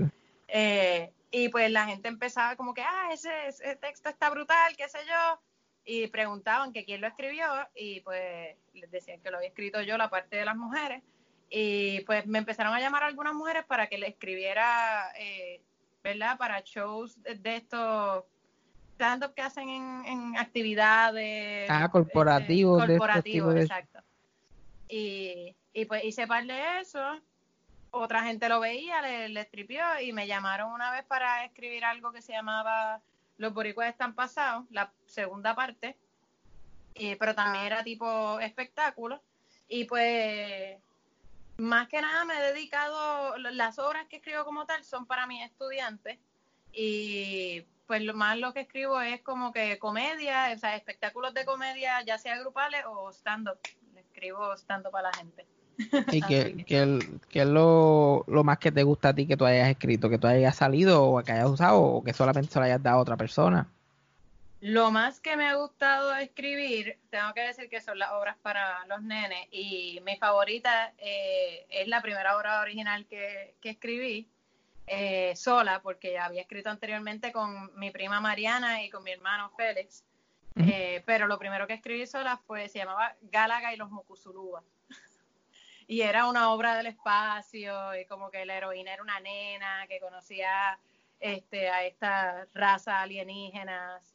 En verdad estaba bien cool. Y a mis estudiantes le encantó, para ellos era maravilloso y me decían, Missy, ¿cómo se te ocurren esas cosas tan brutales? Y son adolescentes, que tengo que decir que yo le tengo terror a los adolescentes porque son horribles. Eh, pueden Ay. llegar a ser horribles. Yo les tengo terror también, la mayoría de ellos son más grandes que yo. Cosa más absurda. tanto que yo tengo que pagar y sufrir en esta vida y hay manganzones que no saben ni usar sus brazos bien todavía y me pueden matar. Pues, pues sí, este, yo creo que ese fue el, el momento que más validada yo me he sentido como que, ok, si estos Gen Sears, estos nenes, piensan que esto está bien cool, ok, soy válida en el mundo. Eso ha sido lo más que me ha tripeado. Yo, yo siempre como que cuando, cuando era chiquito, yo siempre como que fantaseaba con, yo que mi idea, lo que yo real, esto no era lo que yo realmente quería hacer, esto fue lo que yo terminé siendo. Yo como que si yo hubiera podido escoger quién yo era, yo hubiera este, escogido ser como que Ethel Merman, una, una vieja de Broadway, como una de estas viejas de los años 40. A mí siempre el teatro era lo que yo quería hacer, pero nunca tuve talento para hacer nada en teatro. Estudié teatro y era malísimo haciendo Sí. Siempre decía que quería ser dramaturgo, no sabía escribir nada. Todavía a veces yo estoy como que no, un día yo voy a coger el truco, un día yo voy- Bueno, eh, lo que pasa es que yo no creo, no es que yo no crea en el talento, pero siendo maestra, yo te puedo decir que yo he cogido estudiantes que yo digo, bendito, o sea, ¿qué hago? O sea, es que cómo, cómo lo, lo pongo a actuar y, y que sepa que, que puede hacerlo, porque sobre todo por, por eso mismo, porque se cancelan, tienden a pasar mucho, sobre todo cuando los padres no son muy, no los apoyan mucho o les parece como que a esta cosita que quiere hacer el nene, eh, tienden a cancelarse mucho, como que porque los papás quizás no los ven siendo grandes actores desde el principio a- y les dicen algo y los nenes se cancelan. Y yo te digo que yo he tenido estudiantes que a veces no sé ni por dónde cogerlos, porque digo, Dios mío, no, no sé, no, es que no habla alto, no, no quiere ni hablar. Y he tenido muchas instancias en que terminan siendo los mejores actores del salón dos años después, un año después, que pero son niños bien dedicados. Como que yo creo que, que más que talento existe la, la dedicación, la disposición a aprender. Este, así que Es igual y- que el stand-up. Que la gente, que la gente me pregunta como qué tú tienes que hacer. Yo tienes que hacerlo hasta que te salga. Pues eso es básicamente lo, lo que tienes que hacer. y escuchar a la gente. Yo creo que, que en, en- ya sea en el stand por la actuación hay, hay demasiado issue de ego. Este, y, y yo tuve que aprender bastante a la mala, ¿verdad? Eh, Que, que el issue de ego no, no, no te va a permitir aprender nunca.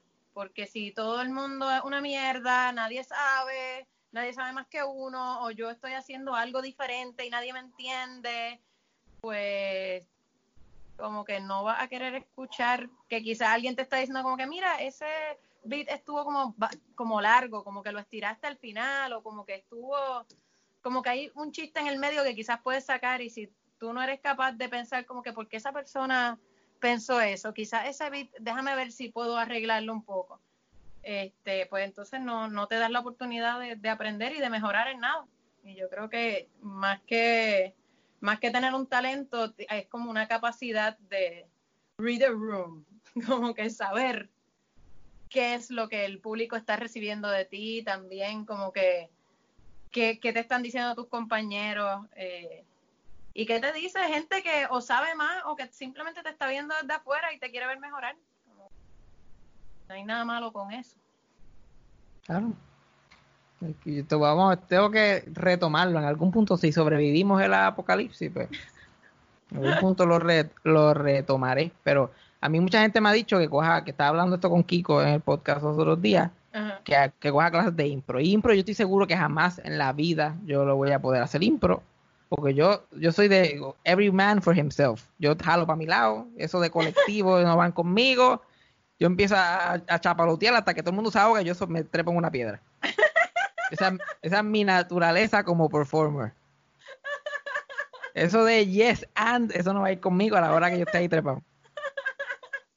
Y no quiero pasar vergüenza porque sé que voy a ser malísimo. O después de ser gracioso haciendo stand-up, voy a empezar a pasar vergüenza en clases de impro. Eso no es como que. Tú sabes que eso es lo que a mí siempre me ha pasado con el improv, porque digo, puñeta, yo, yo he hecho tanta carrera actuando, este, ya hice, también estoy haciendo stand-up y qué sé yo, como que a veces siento que el improv no es echar para atrás para nada, pero es como que empezar algo desde cero y es como que, ay no, eso me da mucho nervio. Y ya hay gente pues. de mi edad que sabe hacerlo, como que yo no hago falta en ese corillo. Ya yo- como que ya yo fracaso lo suficiente en la profesión. Empezar a fracasar dos veces a la semana, porque sí, por gusto. Pero fíjate, en actuación, si pudiera coger clases de actuación como adulto, yo creo que yo me metería, como que en algún punto me metería a hacerlo, no tendría tanta vergüenza, pero pues, veré a ver. Yo cogí clases para que tú veas la diferencia entre como que actuar para la televisión o para el cine Ajá. y actuar para teatro, que Ajá. realmente lo que siempre me ha gustado es actuar para teatro. Yo como que Loki siempre he pensado, los actores reales son los teatreros, como que los demás, they're playing pretend. Y, y como que así mismito me pasó en la universidad, yo cogí este actuación para la cámara, 1 y 2, y saqué como que 100% en la clase, y la profesora que era este, Linet Cadilla, que esa mujer es una Ajá. ella era loca, loca conmigo, decía que lo hacía todo muy bien, después cogía clases de teatro, y estaba like, fracasado, que por poco me cuelgo, y me acuerdo que mi profesor era este Rocky Venegas, que también, eso, como que el mejor actor en Puerto Rico, como que, cono- que, que no es muy conocido. like, y él era al revés, él estaba como que yo, yo tuve que rogarle para que no me colgara. Pero yo creo que también es que eh, lo- los profesores vieja escuela, no sé, yo siempre he pensado que, que hay un poco de, de necesidad de como humillar a los estudiantes o... ¿Tú cogiste clase con Rocky? No, no, pero eh, el profesor de drama por profesor de drama. Son de la misma generación, tienen esta cosa de el teatro es una cosa muy seria. Pero el, Eh. el, like, el profesor mío, like, Rocky Venegas, like, yo creo que él fue súper fuerte, pero también yo ahora mirando hacia atrás lo entiendo.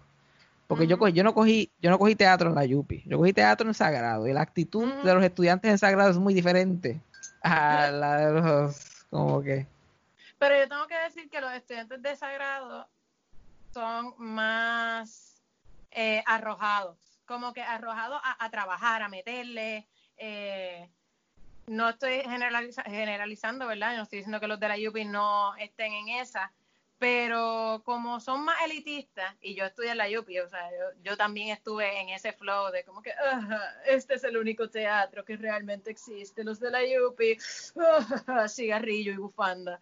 Este, o sea, es verdad, y Dean al lado tuyo por alguna razón ahí. siempre. Exacto. Este, pues, este, pues como que los desagrados, lo que yo he experimentado como adulta es que tienden a estar más en las de eso es un show de comedia y necesitan que cargue micrófonos, dale, yo voy a cargar micrófonos con tal de estar cerca de, de la gente que está haciendo esto y como que son bien de, de producir, de hacer las cosas. Este, y en, en la UPI pues quizás se, se da más ese puesto de somos los actores. Y pues esa, esa escuela tan elitista que yo pienso que está súper pasé, toda la cuestión elitista del teatro y todo el, el- pues toda esa manera de enseñar que es como que a través del sufrimiento. Yo no creo que nadie tenga que sufrir para aprender. Este, y mi manera de enseñar, por ejemplo, eh, yo siempre busco algo para celebrarle al estudiante, así sea como que, ah, abriste la boca. yes, te atreviste, no habías hecho eso antes.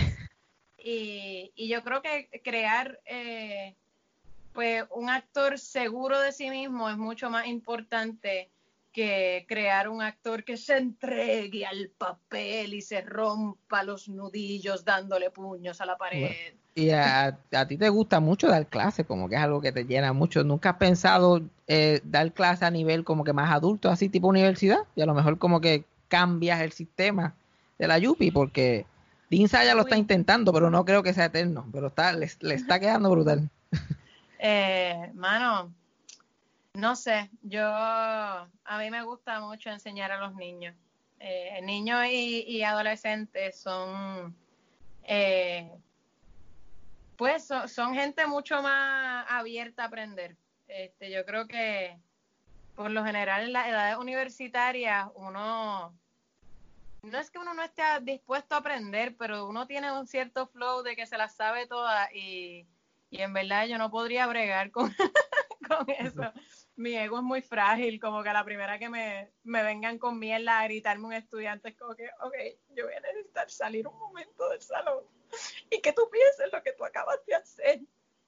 Yo lloro por todo, así que no puedo dar clases universitarias. Y cuando son chiquitos lo, lo pueden moldear, porque no solamente le enseñas lo que le estás enseñando, pero como que los moldeas como seres humanos, le das como que un poquito más de...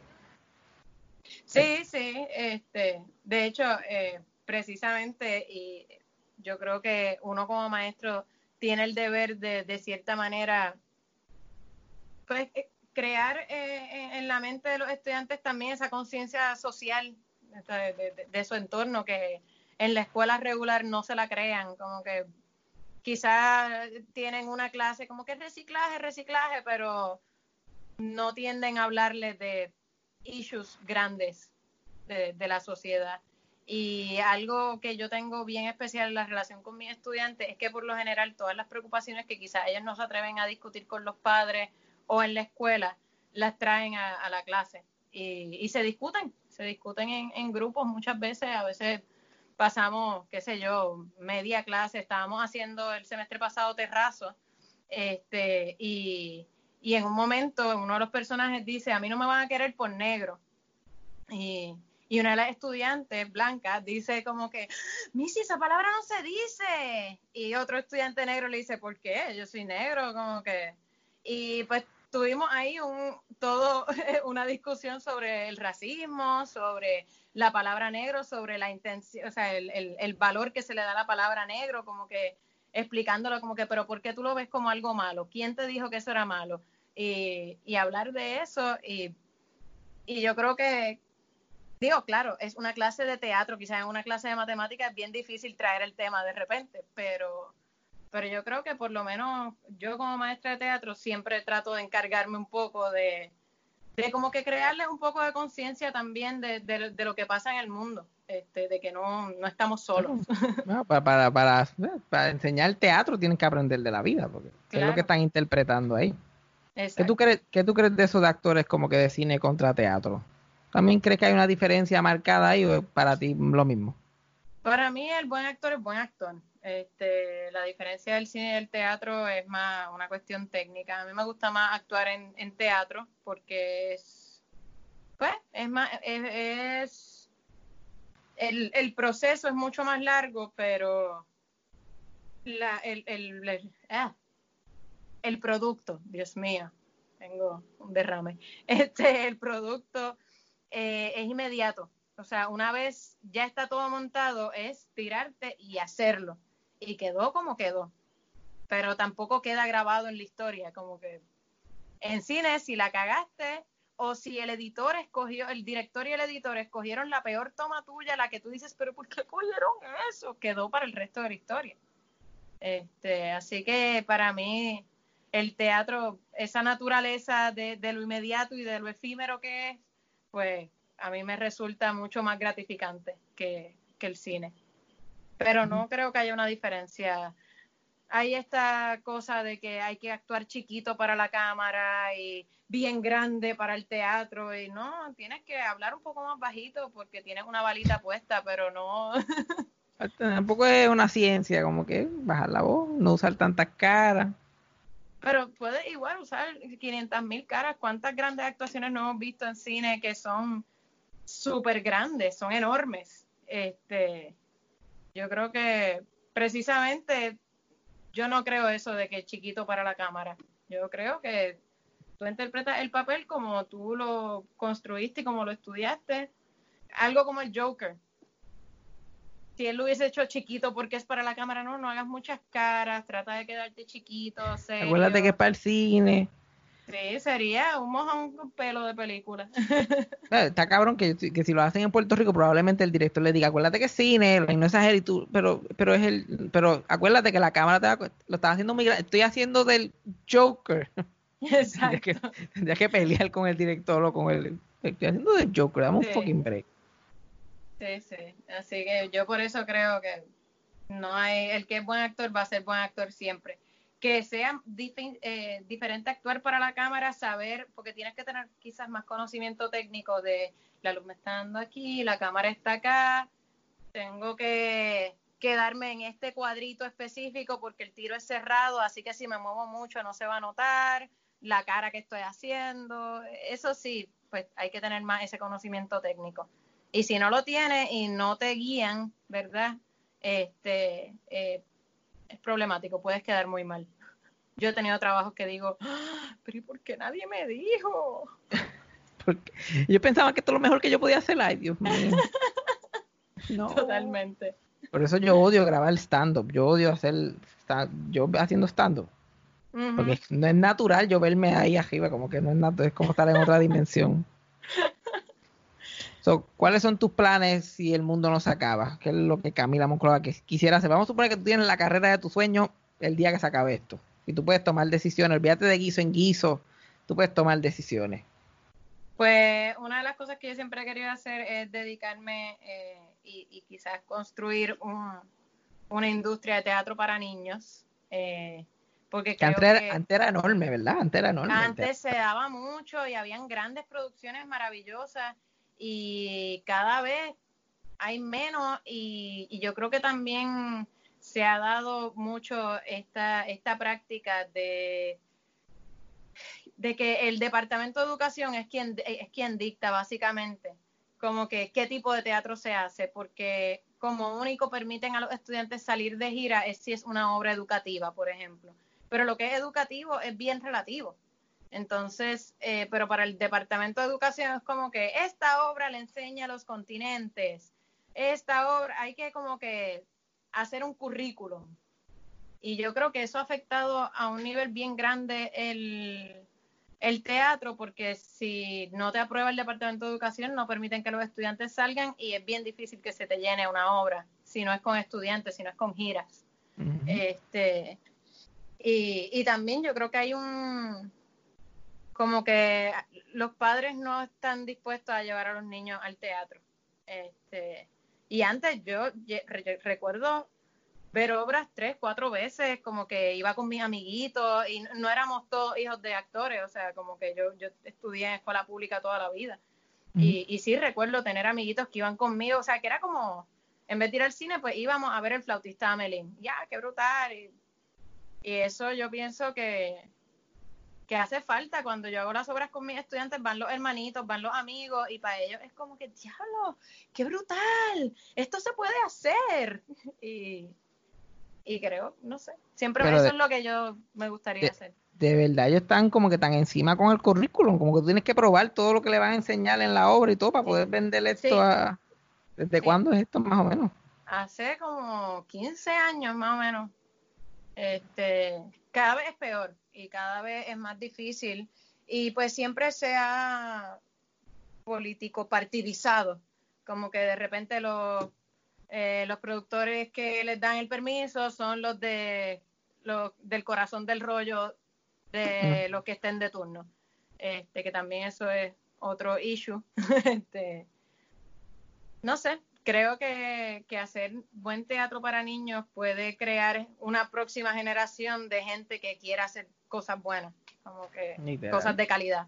La, la primera obra de teatro que yo vi me llevaron en la escuela. like, mi- no solamente no había muchas producciones en Mayagüez, aunque en Teatro Yagüez siempre llevaban cosas, pero mi familia no tenía chavo para estar llevándome a mi obra ni cosas Claro. así. So, la primera obra que yo vi y, la- y yo que era el más interesado en verla, Pues como yo era el, el bobito que siempre llegaba último, eso, a mí me tocó en la última fila del Teatro Yagüey. Yo estaba literalmente en la pared, en el, en el balcón y en la silla. Y a mí la obra me encantó, como que yo como, wow, es increíble que yo puedo estar sentado acá. Y ese show, yo lo vi como si estuviera like, sentado. Me acuerdo que fue La Carreta. Sí, La primera obra que yo vi fue La Carreta y estaba, este, estaba tu papá. y Estaba Joana Rosalí, son los que me acuerdo que estaban en el elenco. Y yo, ah, like, sí, eso fue hace par de años. Imagínate, yo estaba en la, yo era apenas un niño. Probablemente ya tú estabas en la universidad, pero yo apenas me criaba. Qué pendejo eres, tú tienes mi misma edad. Ah, Más o menos. más o menos, más o menos. Lo que pasa es que yo pasé de verme de 15 años a verme de 55, como que en un... Vamos a no hablar de los cambios que uno experimenta después de cierta edad, porque es como, ¿qué pasó? O sea, a mí me pedían ID, hace dos años a mí me pedían ID. Y Sí, ya es como que saco la ID, es como que no hace falta. es literal, a mí me pasa también. A mí era como que a mí me decían nene, a mí me dicen señor, como que yo no tuve ese momento de sex symbol, yo no tuve ese periodo de... de- Sí, yo pasé de la chamaquita a señora. Es increíble que la gente piensa que este es mi pic sexual. Yo como que diablo, esto fue lo que me tocó. Este, este- este condición, esta es condición física pic. Es lo que es. Me- de aquí para antes decadencia. Como fue, A dos recortes de la muerte. ey, literal. Literal, es como que yo pasé de, de, ay, mira tú, el chamaquito, a preguntarme si mis papás están vivos.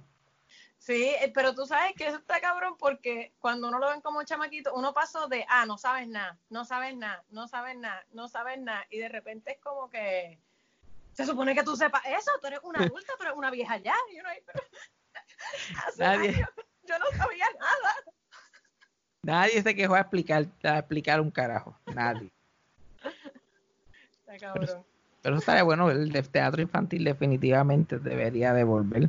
No solamente para los niños, pues sabes el taller que daría eso solamente. Sí, sí. Que Por eso yo, yo, yo a mí me gustaría, eh, ¿verdad? Poder crear un poco una industria de, de teatro y de espectáculos para niños. Y de hecho estoy tanteando con la posibilidad de enseñarles stand-up a los niños. Creo que una manera en que se pueden expresar, obviamente tiene que ser PG, pero, eh, pero mis estudiantes, por ejemplo, yo siempre al principio de la clase les doy 10 minutos para que me cuenten algo que me quieran contar, porque a los niños les encanta contarte cosas. Este, pero me he dado cuenta que al momento de ellos contarme cosas, se, se van dando cuenta de que tienen que organizar sus pensamientos, como que ellos mismos van como que mejorando su bit de contarme cosas, porque qué sé yo, aquel contó algo y todo el mundo se rió o todo el mundo pudo seguir la historia y como que creo que es una manera bien cool de que los niños se puedan expresar frente a los Sí. demás y puedan organizar sus pensamientos. Pues ayuda un montón en la vida, like, like, eso es algo que- y no solamente eso, like, también en este ahora mismo la escuela de artistas está funcionando, están haciendo algo online o están Eh, no, vamos a empezar en agosto online. Este, nosotros terminamos este semestre online eh, y pues como vamos viendo la cosa, creo que vamos a comenzar y este la gente los, los niños que cogen clases ahí son de qué edad, qué edad más o menos, Eh, damos clases de 7 a 18 años divididos en grupos. 7 a 18 y este están en Facebook, imagino, para que la gente pueda ir si están Sí, interesados. este, pueden buscar información en escuelaartistas.com. Eh, pueden escribir al email eh, escuelaartistaspr.gmail.com o eh, pueden buscarnos en Facebook y en Instagram como Escuela de Artistas. Eh, Y yo, yo pienso que además de estando, como que también una, una clasecita de, pod- de podcast o de algo así, como que algo bueno también los puede ayudar a Puede comunicar y qué sé yo, Sí, clasecita este, extra. a lo que nos vamos a dirigir ahora mismo, ¿verdad? Se- según lo que estamos viendo es más el self-taping, a cómo, cómo, ¿verdad? Cómo grabarte y cómo hacer tu contenido, por ejemplo, este, que lo estamos estudiando también nosotros, a, la vez que lo estamos tratando de enseñar, de cómo, cómo editar tu contenido, cómo escogerle la música, este, si estás haciendo algo de comedia, qué tomas debes hacer, si estás haciendo algo más personal, pues hacer tomas más cercanas, eh, cómo ambientar tu espacio, que pues lo mismo, es como que enseñarle a los estudiantes a, tú te vas a crear tu trabajo. Y de seguro con los estudiantes que tenemos van a terminar siendo youtubers millonarios y uno ahí como que, dame dinero, Sí, trabajo, porque por favor. tú le vas, tú le vas a dar este skill que ellos no tienen y ya ellos nacieron con la tablet debajo del brazo, eso es como que Exacto. acuérdate de mí en tu speech, en tus mensajes, acuérdate de mí. dame, dame mention, por favor, para subir mis, mis views y eso. Sí, gato, dame un mention, como que piénsame como tú y la como que y- como se me fue el nombre de esta. La mencionaste de Pérez Garay. Ajá. Piensa como yo yo yo soy la, la- yo, yo soy para ti ella, o sea, mencióname en Instagram, esta es la versión moderna de un poquito de pauta para yo poder seguir subsistiendo. Exacto. Antes de dejarte ir, wow, que hemos grabado un montón. Quería preguntarte, la hice aquí random, una lista de gente, como sé que te, te criaste con, con, con tu papá y traba- llevas trabajando en esto toda la vida, has trabajado y has conocido a estas personas. Yo estoy como que yo le voy a tirar nombres, a ver qué tú me puedas decir, como que una historia de esa persona, como lo que sé, como que algo que la gente no sepa de ellos, de su persona, que lo ven en televisión o qué sé yo qué más. Dale. Tengo que Este- editarme bastante porque quizás conozco un lado muy oscuro de la persona y como que. Pues, si quieres, tírate uno más que para mí, yo le edito y después tírate la gente. Este, Cristina Soler. Eh, Cristina eh, es muy opino- eh, opinionada. Este, me encanta, yo la amo. Eh, este, es una persona bien comprometida con, con, con todo lo que ella hace y en todo lo que ella cree. Este, ella es inamovible en eso, pues ella y mi papá son súper panas por eso, porque ellos son, cuando algo les parece mal, se van hasta las últimas consecuencias, si se tienen que poner Karen y gritar y patalear, lo hacen. Este, como que en términos de eso ellos no tienen ningún tipo de vergüenza. Eh, y, y pues, algo que yo siempre admiré mucho, aparte de que es una actriz de siete pares de cojones, este, eh, y comediante, es graciosa con cojones, cínica, e hija de puta. Eso es lo, eso es lo cuando yo la conocí el año pasado y eso Ajá. fue lo primero que yo pensé, yo, wow, qué fucking graciosa es esta mujer. es Like, yo me estoy meando de la risa cada cosa que sale de su boca. Like así, Sí. todo era cínico, todo era súper gracioso. Ella me la, ella me estaba dando como que praise porque me vio hacer stand-up y a la misma vez me la estaba montando tan cabrón. Y yo estaba Sí, like, sí. wow, esto es lo más increíble que yo he presenciado en mi vida entera. Sí, y lo hacen nonchalantly. Como Ay. que ella dice estas cosas que uno dice, anda para el carajo, qué venenosa, que tú acabas de decir. Pero así súper chilling. Eh, me acuerdo que estaba, estaba Marian y estaba ella, y, estaba y, y, y, y Marian le estaba diciendo a Kiko, ah, tú eres mi stand-up comedian favorito, like, tú eres el, mi stand-up comedian favorito, y Cristina la miró y le dice, ¿y Sunshine? Pero con esta cara de, de, de honesty, de como que ella de verdad estaba preguntando, Sí. "Ay, Marian, pero ¿y Sunshine? ¿Tú no? Bendito. Marian solamente se quedó callada y no, no dijo más nada. Marian es muy proper.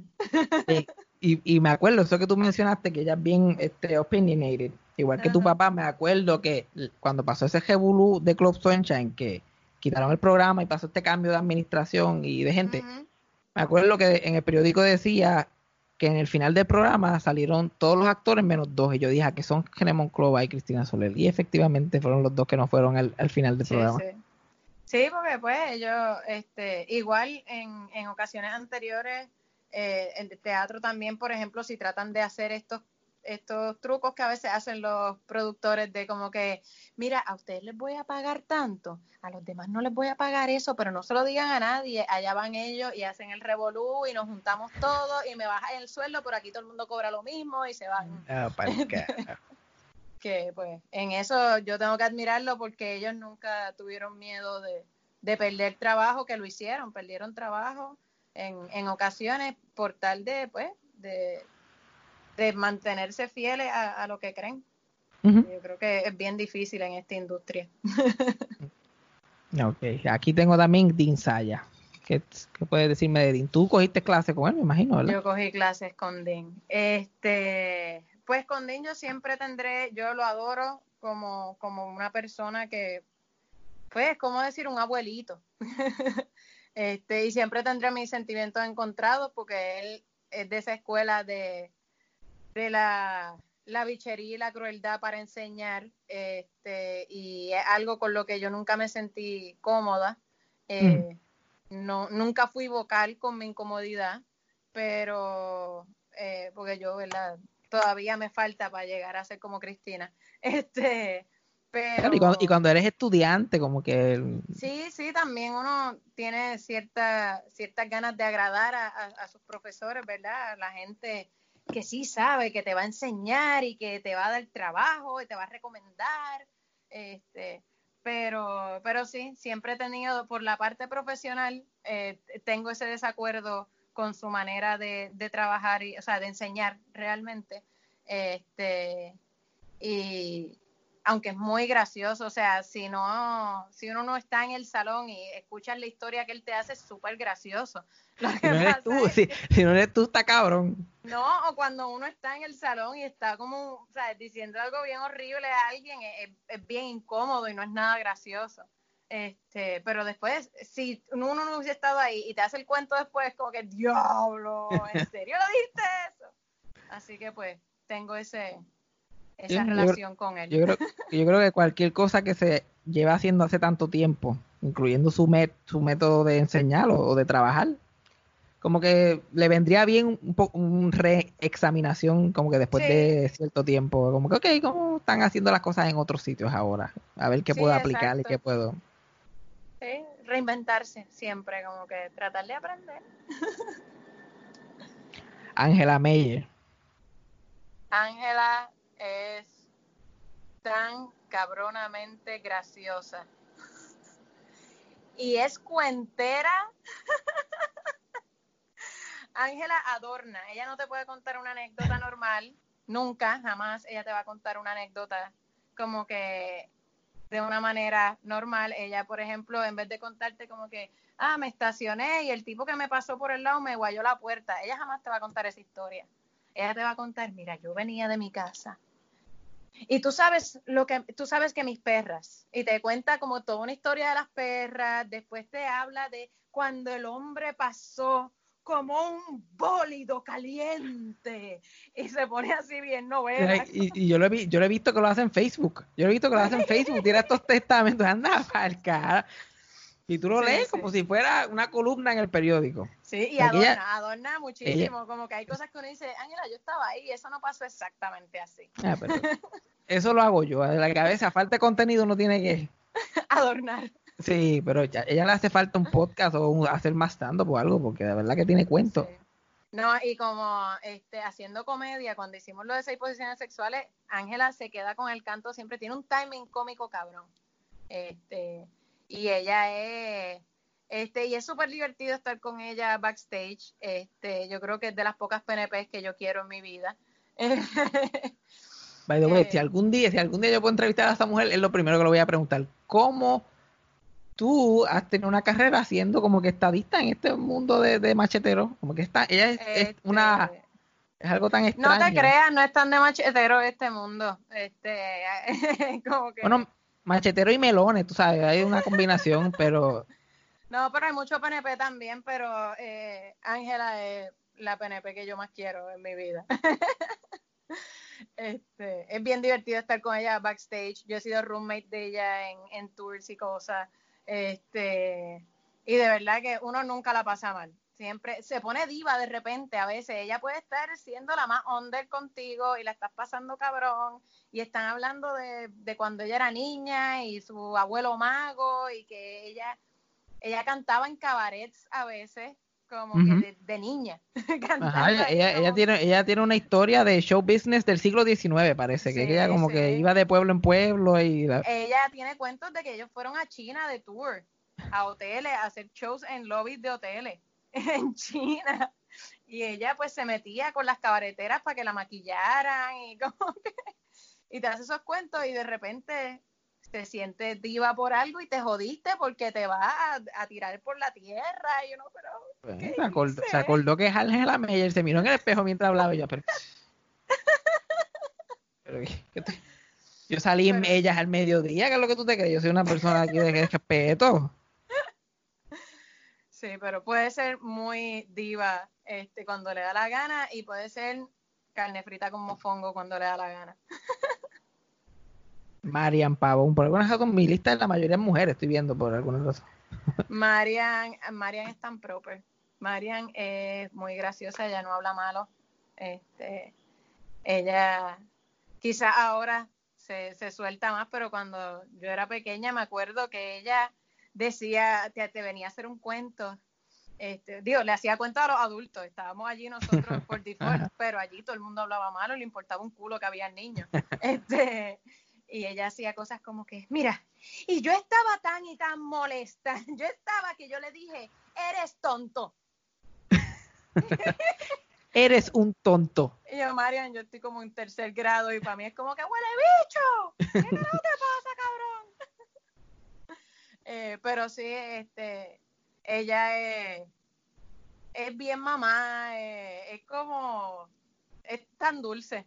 yo a Marian la puedo describir como el ser más dulce que yo conozco. Sweet. Ella no. Es sweet, ella es adorable. Todo paz y amor. Y por eso se conserva tan joven la cabrona. Dios mío, es una cosa que no tiene. Bueno, todas esas mujeres tienen, tienen algo, porque Cristina, cualquiera ve la edad de ella se cae para atrás. Marian también. Sí. Angela Meyer tiene un- alguna maldición de algún tipo, la misma que se hizo Dean, porque es que no se ponen. Ellos, ellos están iguales desde que yo soy chiquito. Y yo me Sí. estoy descomponiendo en real time. Totalmente. Y yo, o sea, no y yo totalmente te estás descomponiendo. totalmente en descomposición. Like, esta cuarentena fue lo peor que te pasó. Me sorprende que todavía estés vivo. yo, yo también. Entonces prendo el televisión y yo veo estudio actoral y yo, pero esto es repetido. Tiene que ser repetido. Y si no es porque Dean tiene un bastón, yo pienso que el episodio es del 2001 o algo, porque está igualito. Bien cabrón. Pero ya no se pinta el pelo, ahora tiene el pelo Por blanco. fin. Por fin. Ya, yo, yo, yo es otra historia. Jorge Castro. Eh, yo diría que Jorge es el centro del centro. Como que Jorge no... A mí siempre me da risa porque yo me identifico un poco con Jorge porque yo siempre estoy tratando de como buscarle que todo el mundo esté en paz y como que y Jorge no deja salir su ira nunca. Y me da risa porque él puede estar bien cabronado y es como que, bueno, pero vamos a tratar de escucharnos y nada, vamos a resolver. Y tú le ves la ira así por los poros saliendo, pero él no pierde la compostura. Sí, tra- tratando de jalarle diferentes lados. Que vamos a calmarnos, no vamos a insultar, no vamos a. Sí, él es el abogado del diablo. Él es bueno, sí, pero esa es siempre su, su frase.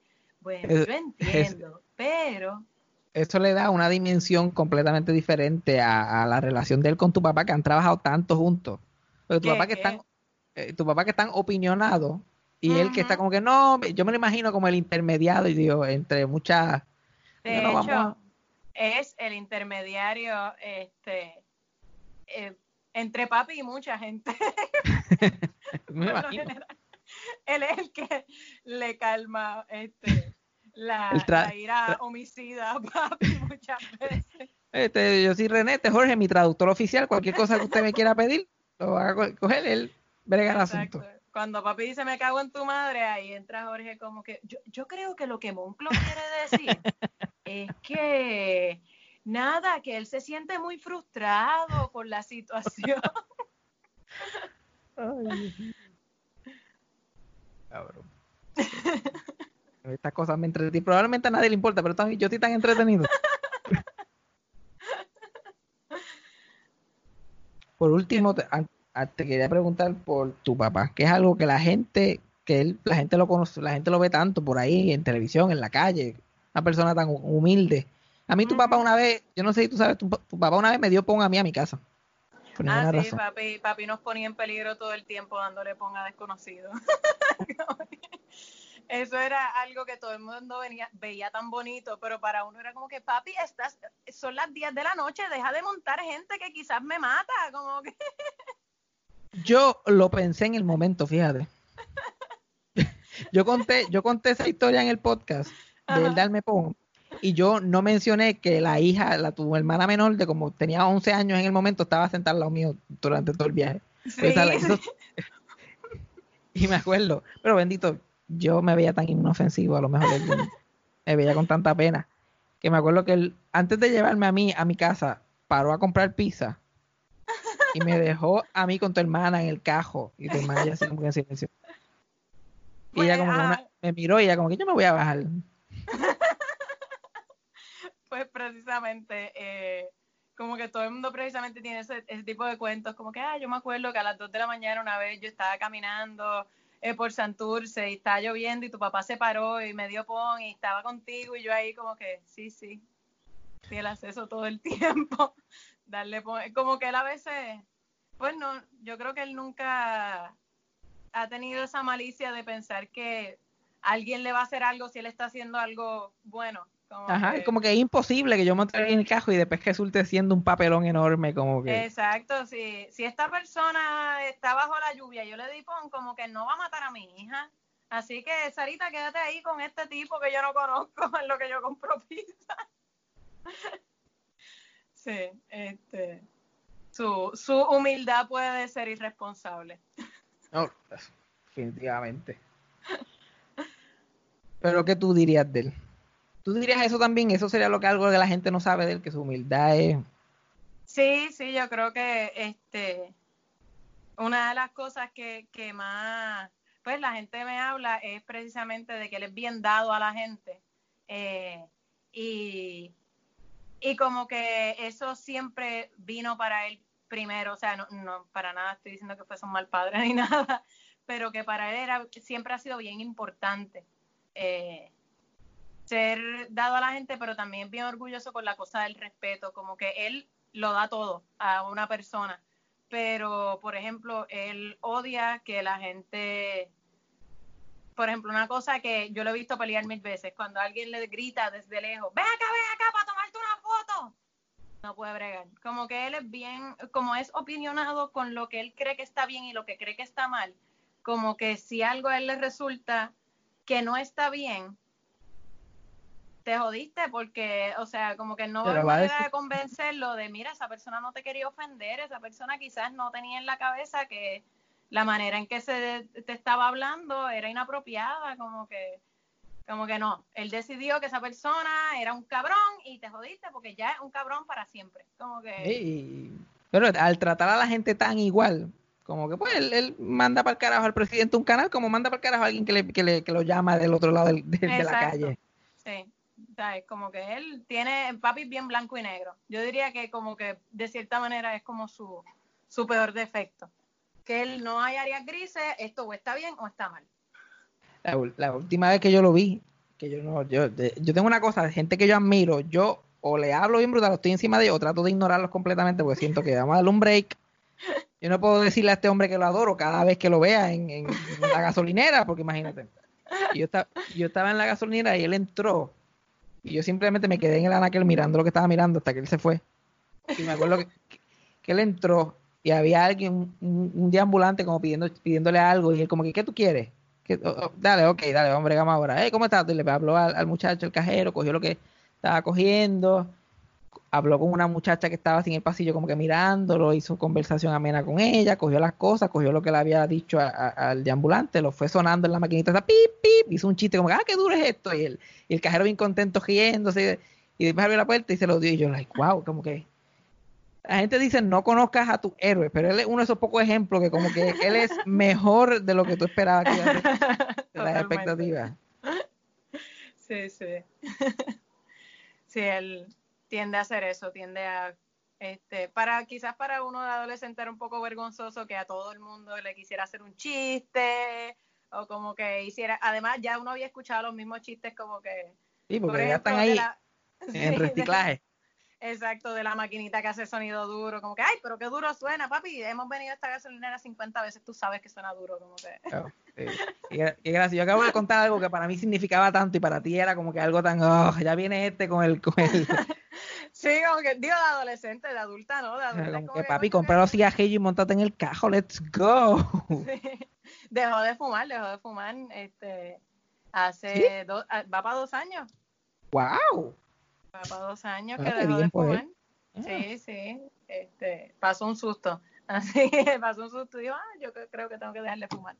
Ya, Y yo de cuando fumar. la, la, la primera vez que yo lo conocí, que él, este, es una larga historia que no voy a entrar ahora, pero yo lo veía bastante y él siempre estaba como que él era como que el cliché, el cliché de, las- de los actores en los 40, como que cigarrillo en la boca, libreto sí. En, la- en el bolsillo En de el bolsillo de atrás, atrás. como que esto es como que este el aesthetic del actor esto está tan cabrón Sí, la película francesa, le faltaba Sí, la boina, como que... la película la, la- la camisita del bojachito en el gancho de caminar canal la colpatita eso. Pero yo, ay, wow Sí, qué pero dejó aesthetic. de fumar, dejó de fumar. qué bueno Sí. Después de como Pero cuarenta y Camila- pico de años, pero pues, pero pero lo- ah, eso lo hizo esto es lo importante lo hizo. bueno Camila muchísimas gracias y Virgen te saca el jugo santo Dios Para mí es un vacilón, yo estaba pompeada cuando me escribiste. Yo como que, oh my God, voy a estar, es como pues, como y yo ver precisamente un programa que uno ve y que te inviten y es como que pues lo mismo, como que algo que uno escucha es como que, oh my God, me van a invitar ahí. y, y sin embargo tantas veces que yo lo pensé. Mano, pues, cuando quiera, cuando tenga otro, otro día que esté like ay Dios mío qué crazy que quién que yo no puedo hablar por una hora otra vez. Exacto, me avisa y yo te digo más secretos oscuros de gente. Bueno, escuchen a Camila con Cristina y con Omar y con Eric Bonilla, que, cada vez son más tititos. Todo ese podcast ya parece un- The Partridge Family ya. Yo esperaba más de ti en todas las plataformas de podcast. Ahora están en YouTube, en el canal de Estamos YouTube, YouTube de, de Cristina, Sánchez. Que no es la torera, no le den a la torera, busquen a Cristina Sánchez la cara de ella haciendo stand-up. Este, me pueden buscar también por las redes, en Instagram, Camila Monclova, en todas mis redes. Este, y pues la Escuela de Artistas, escuelaartistas.com o eh, escuelaartistaspr a gmail.com para información. Perfecto.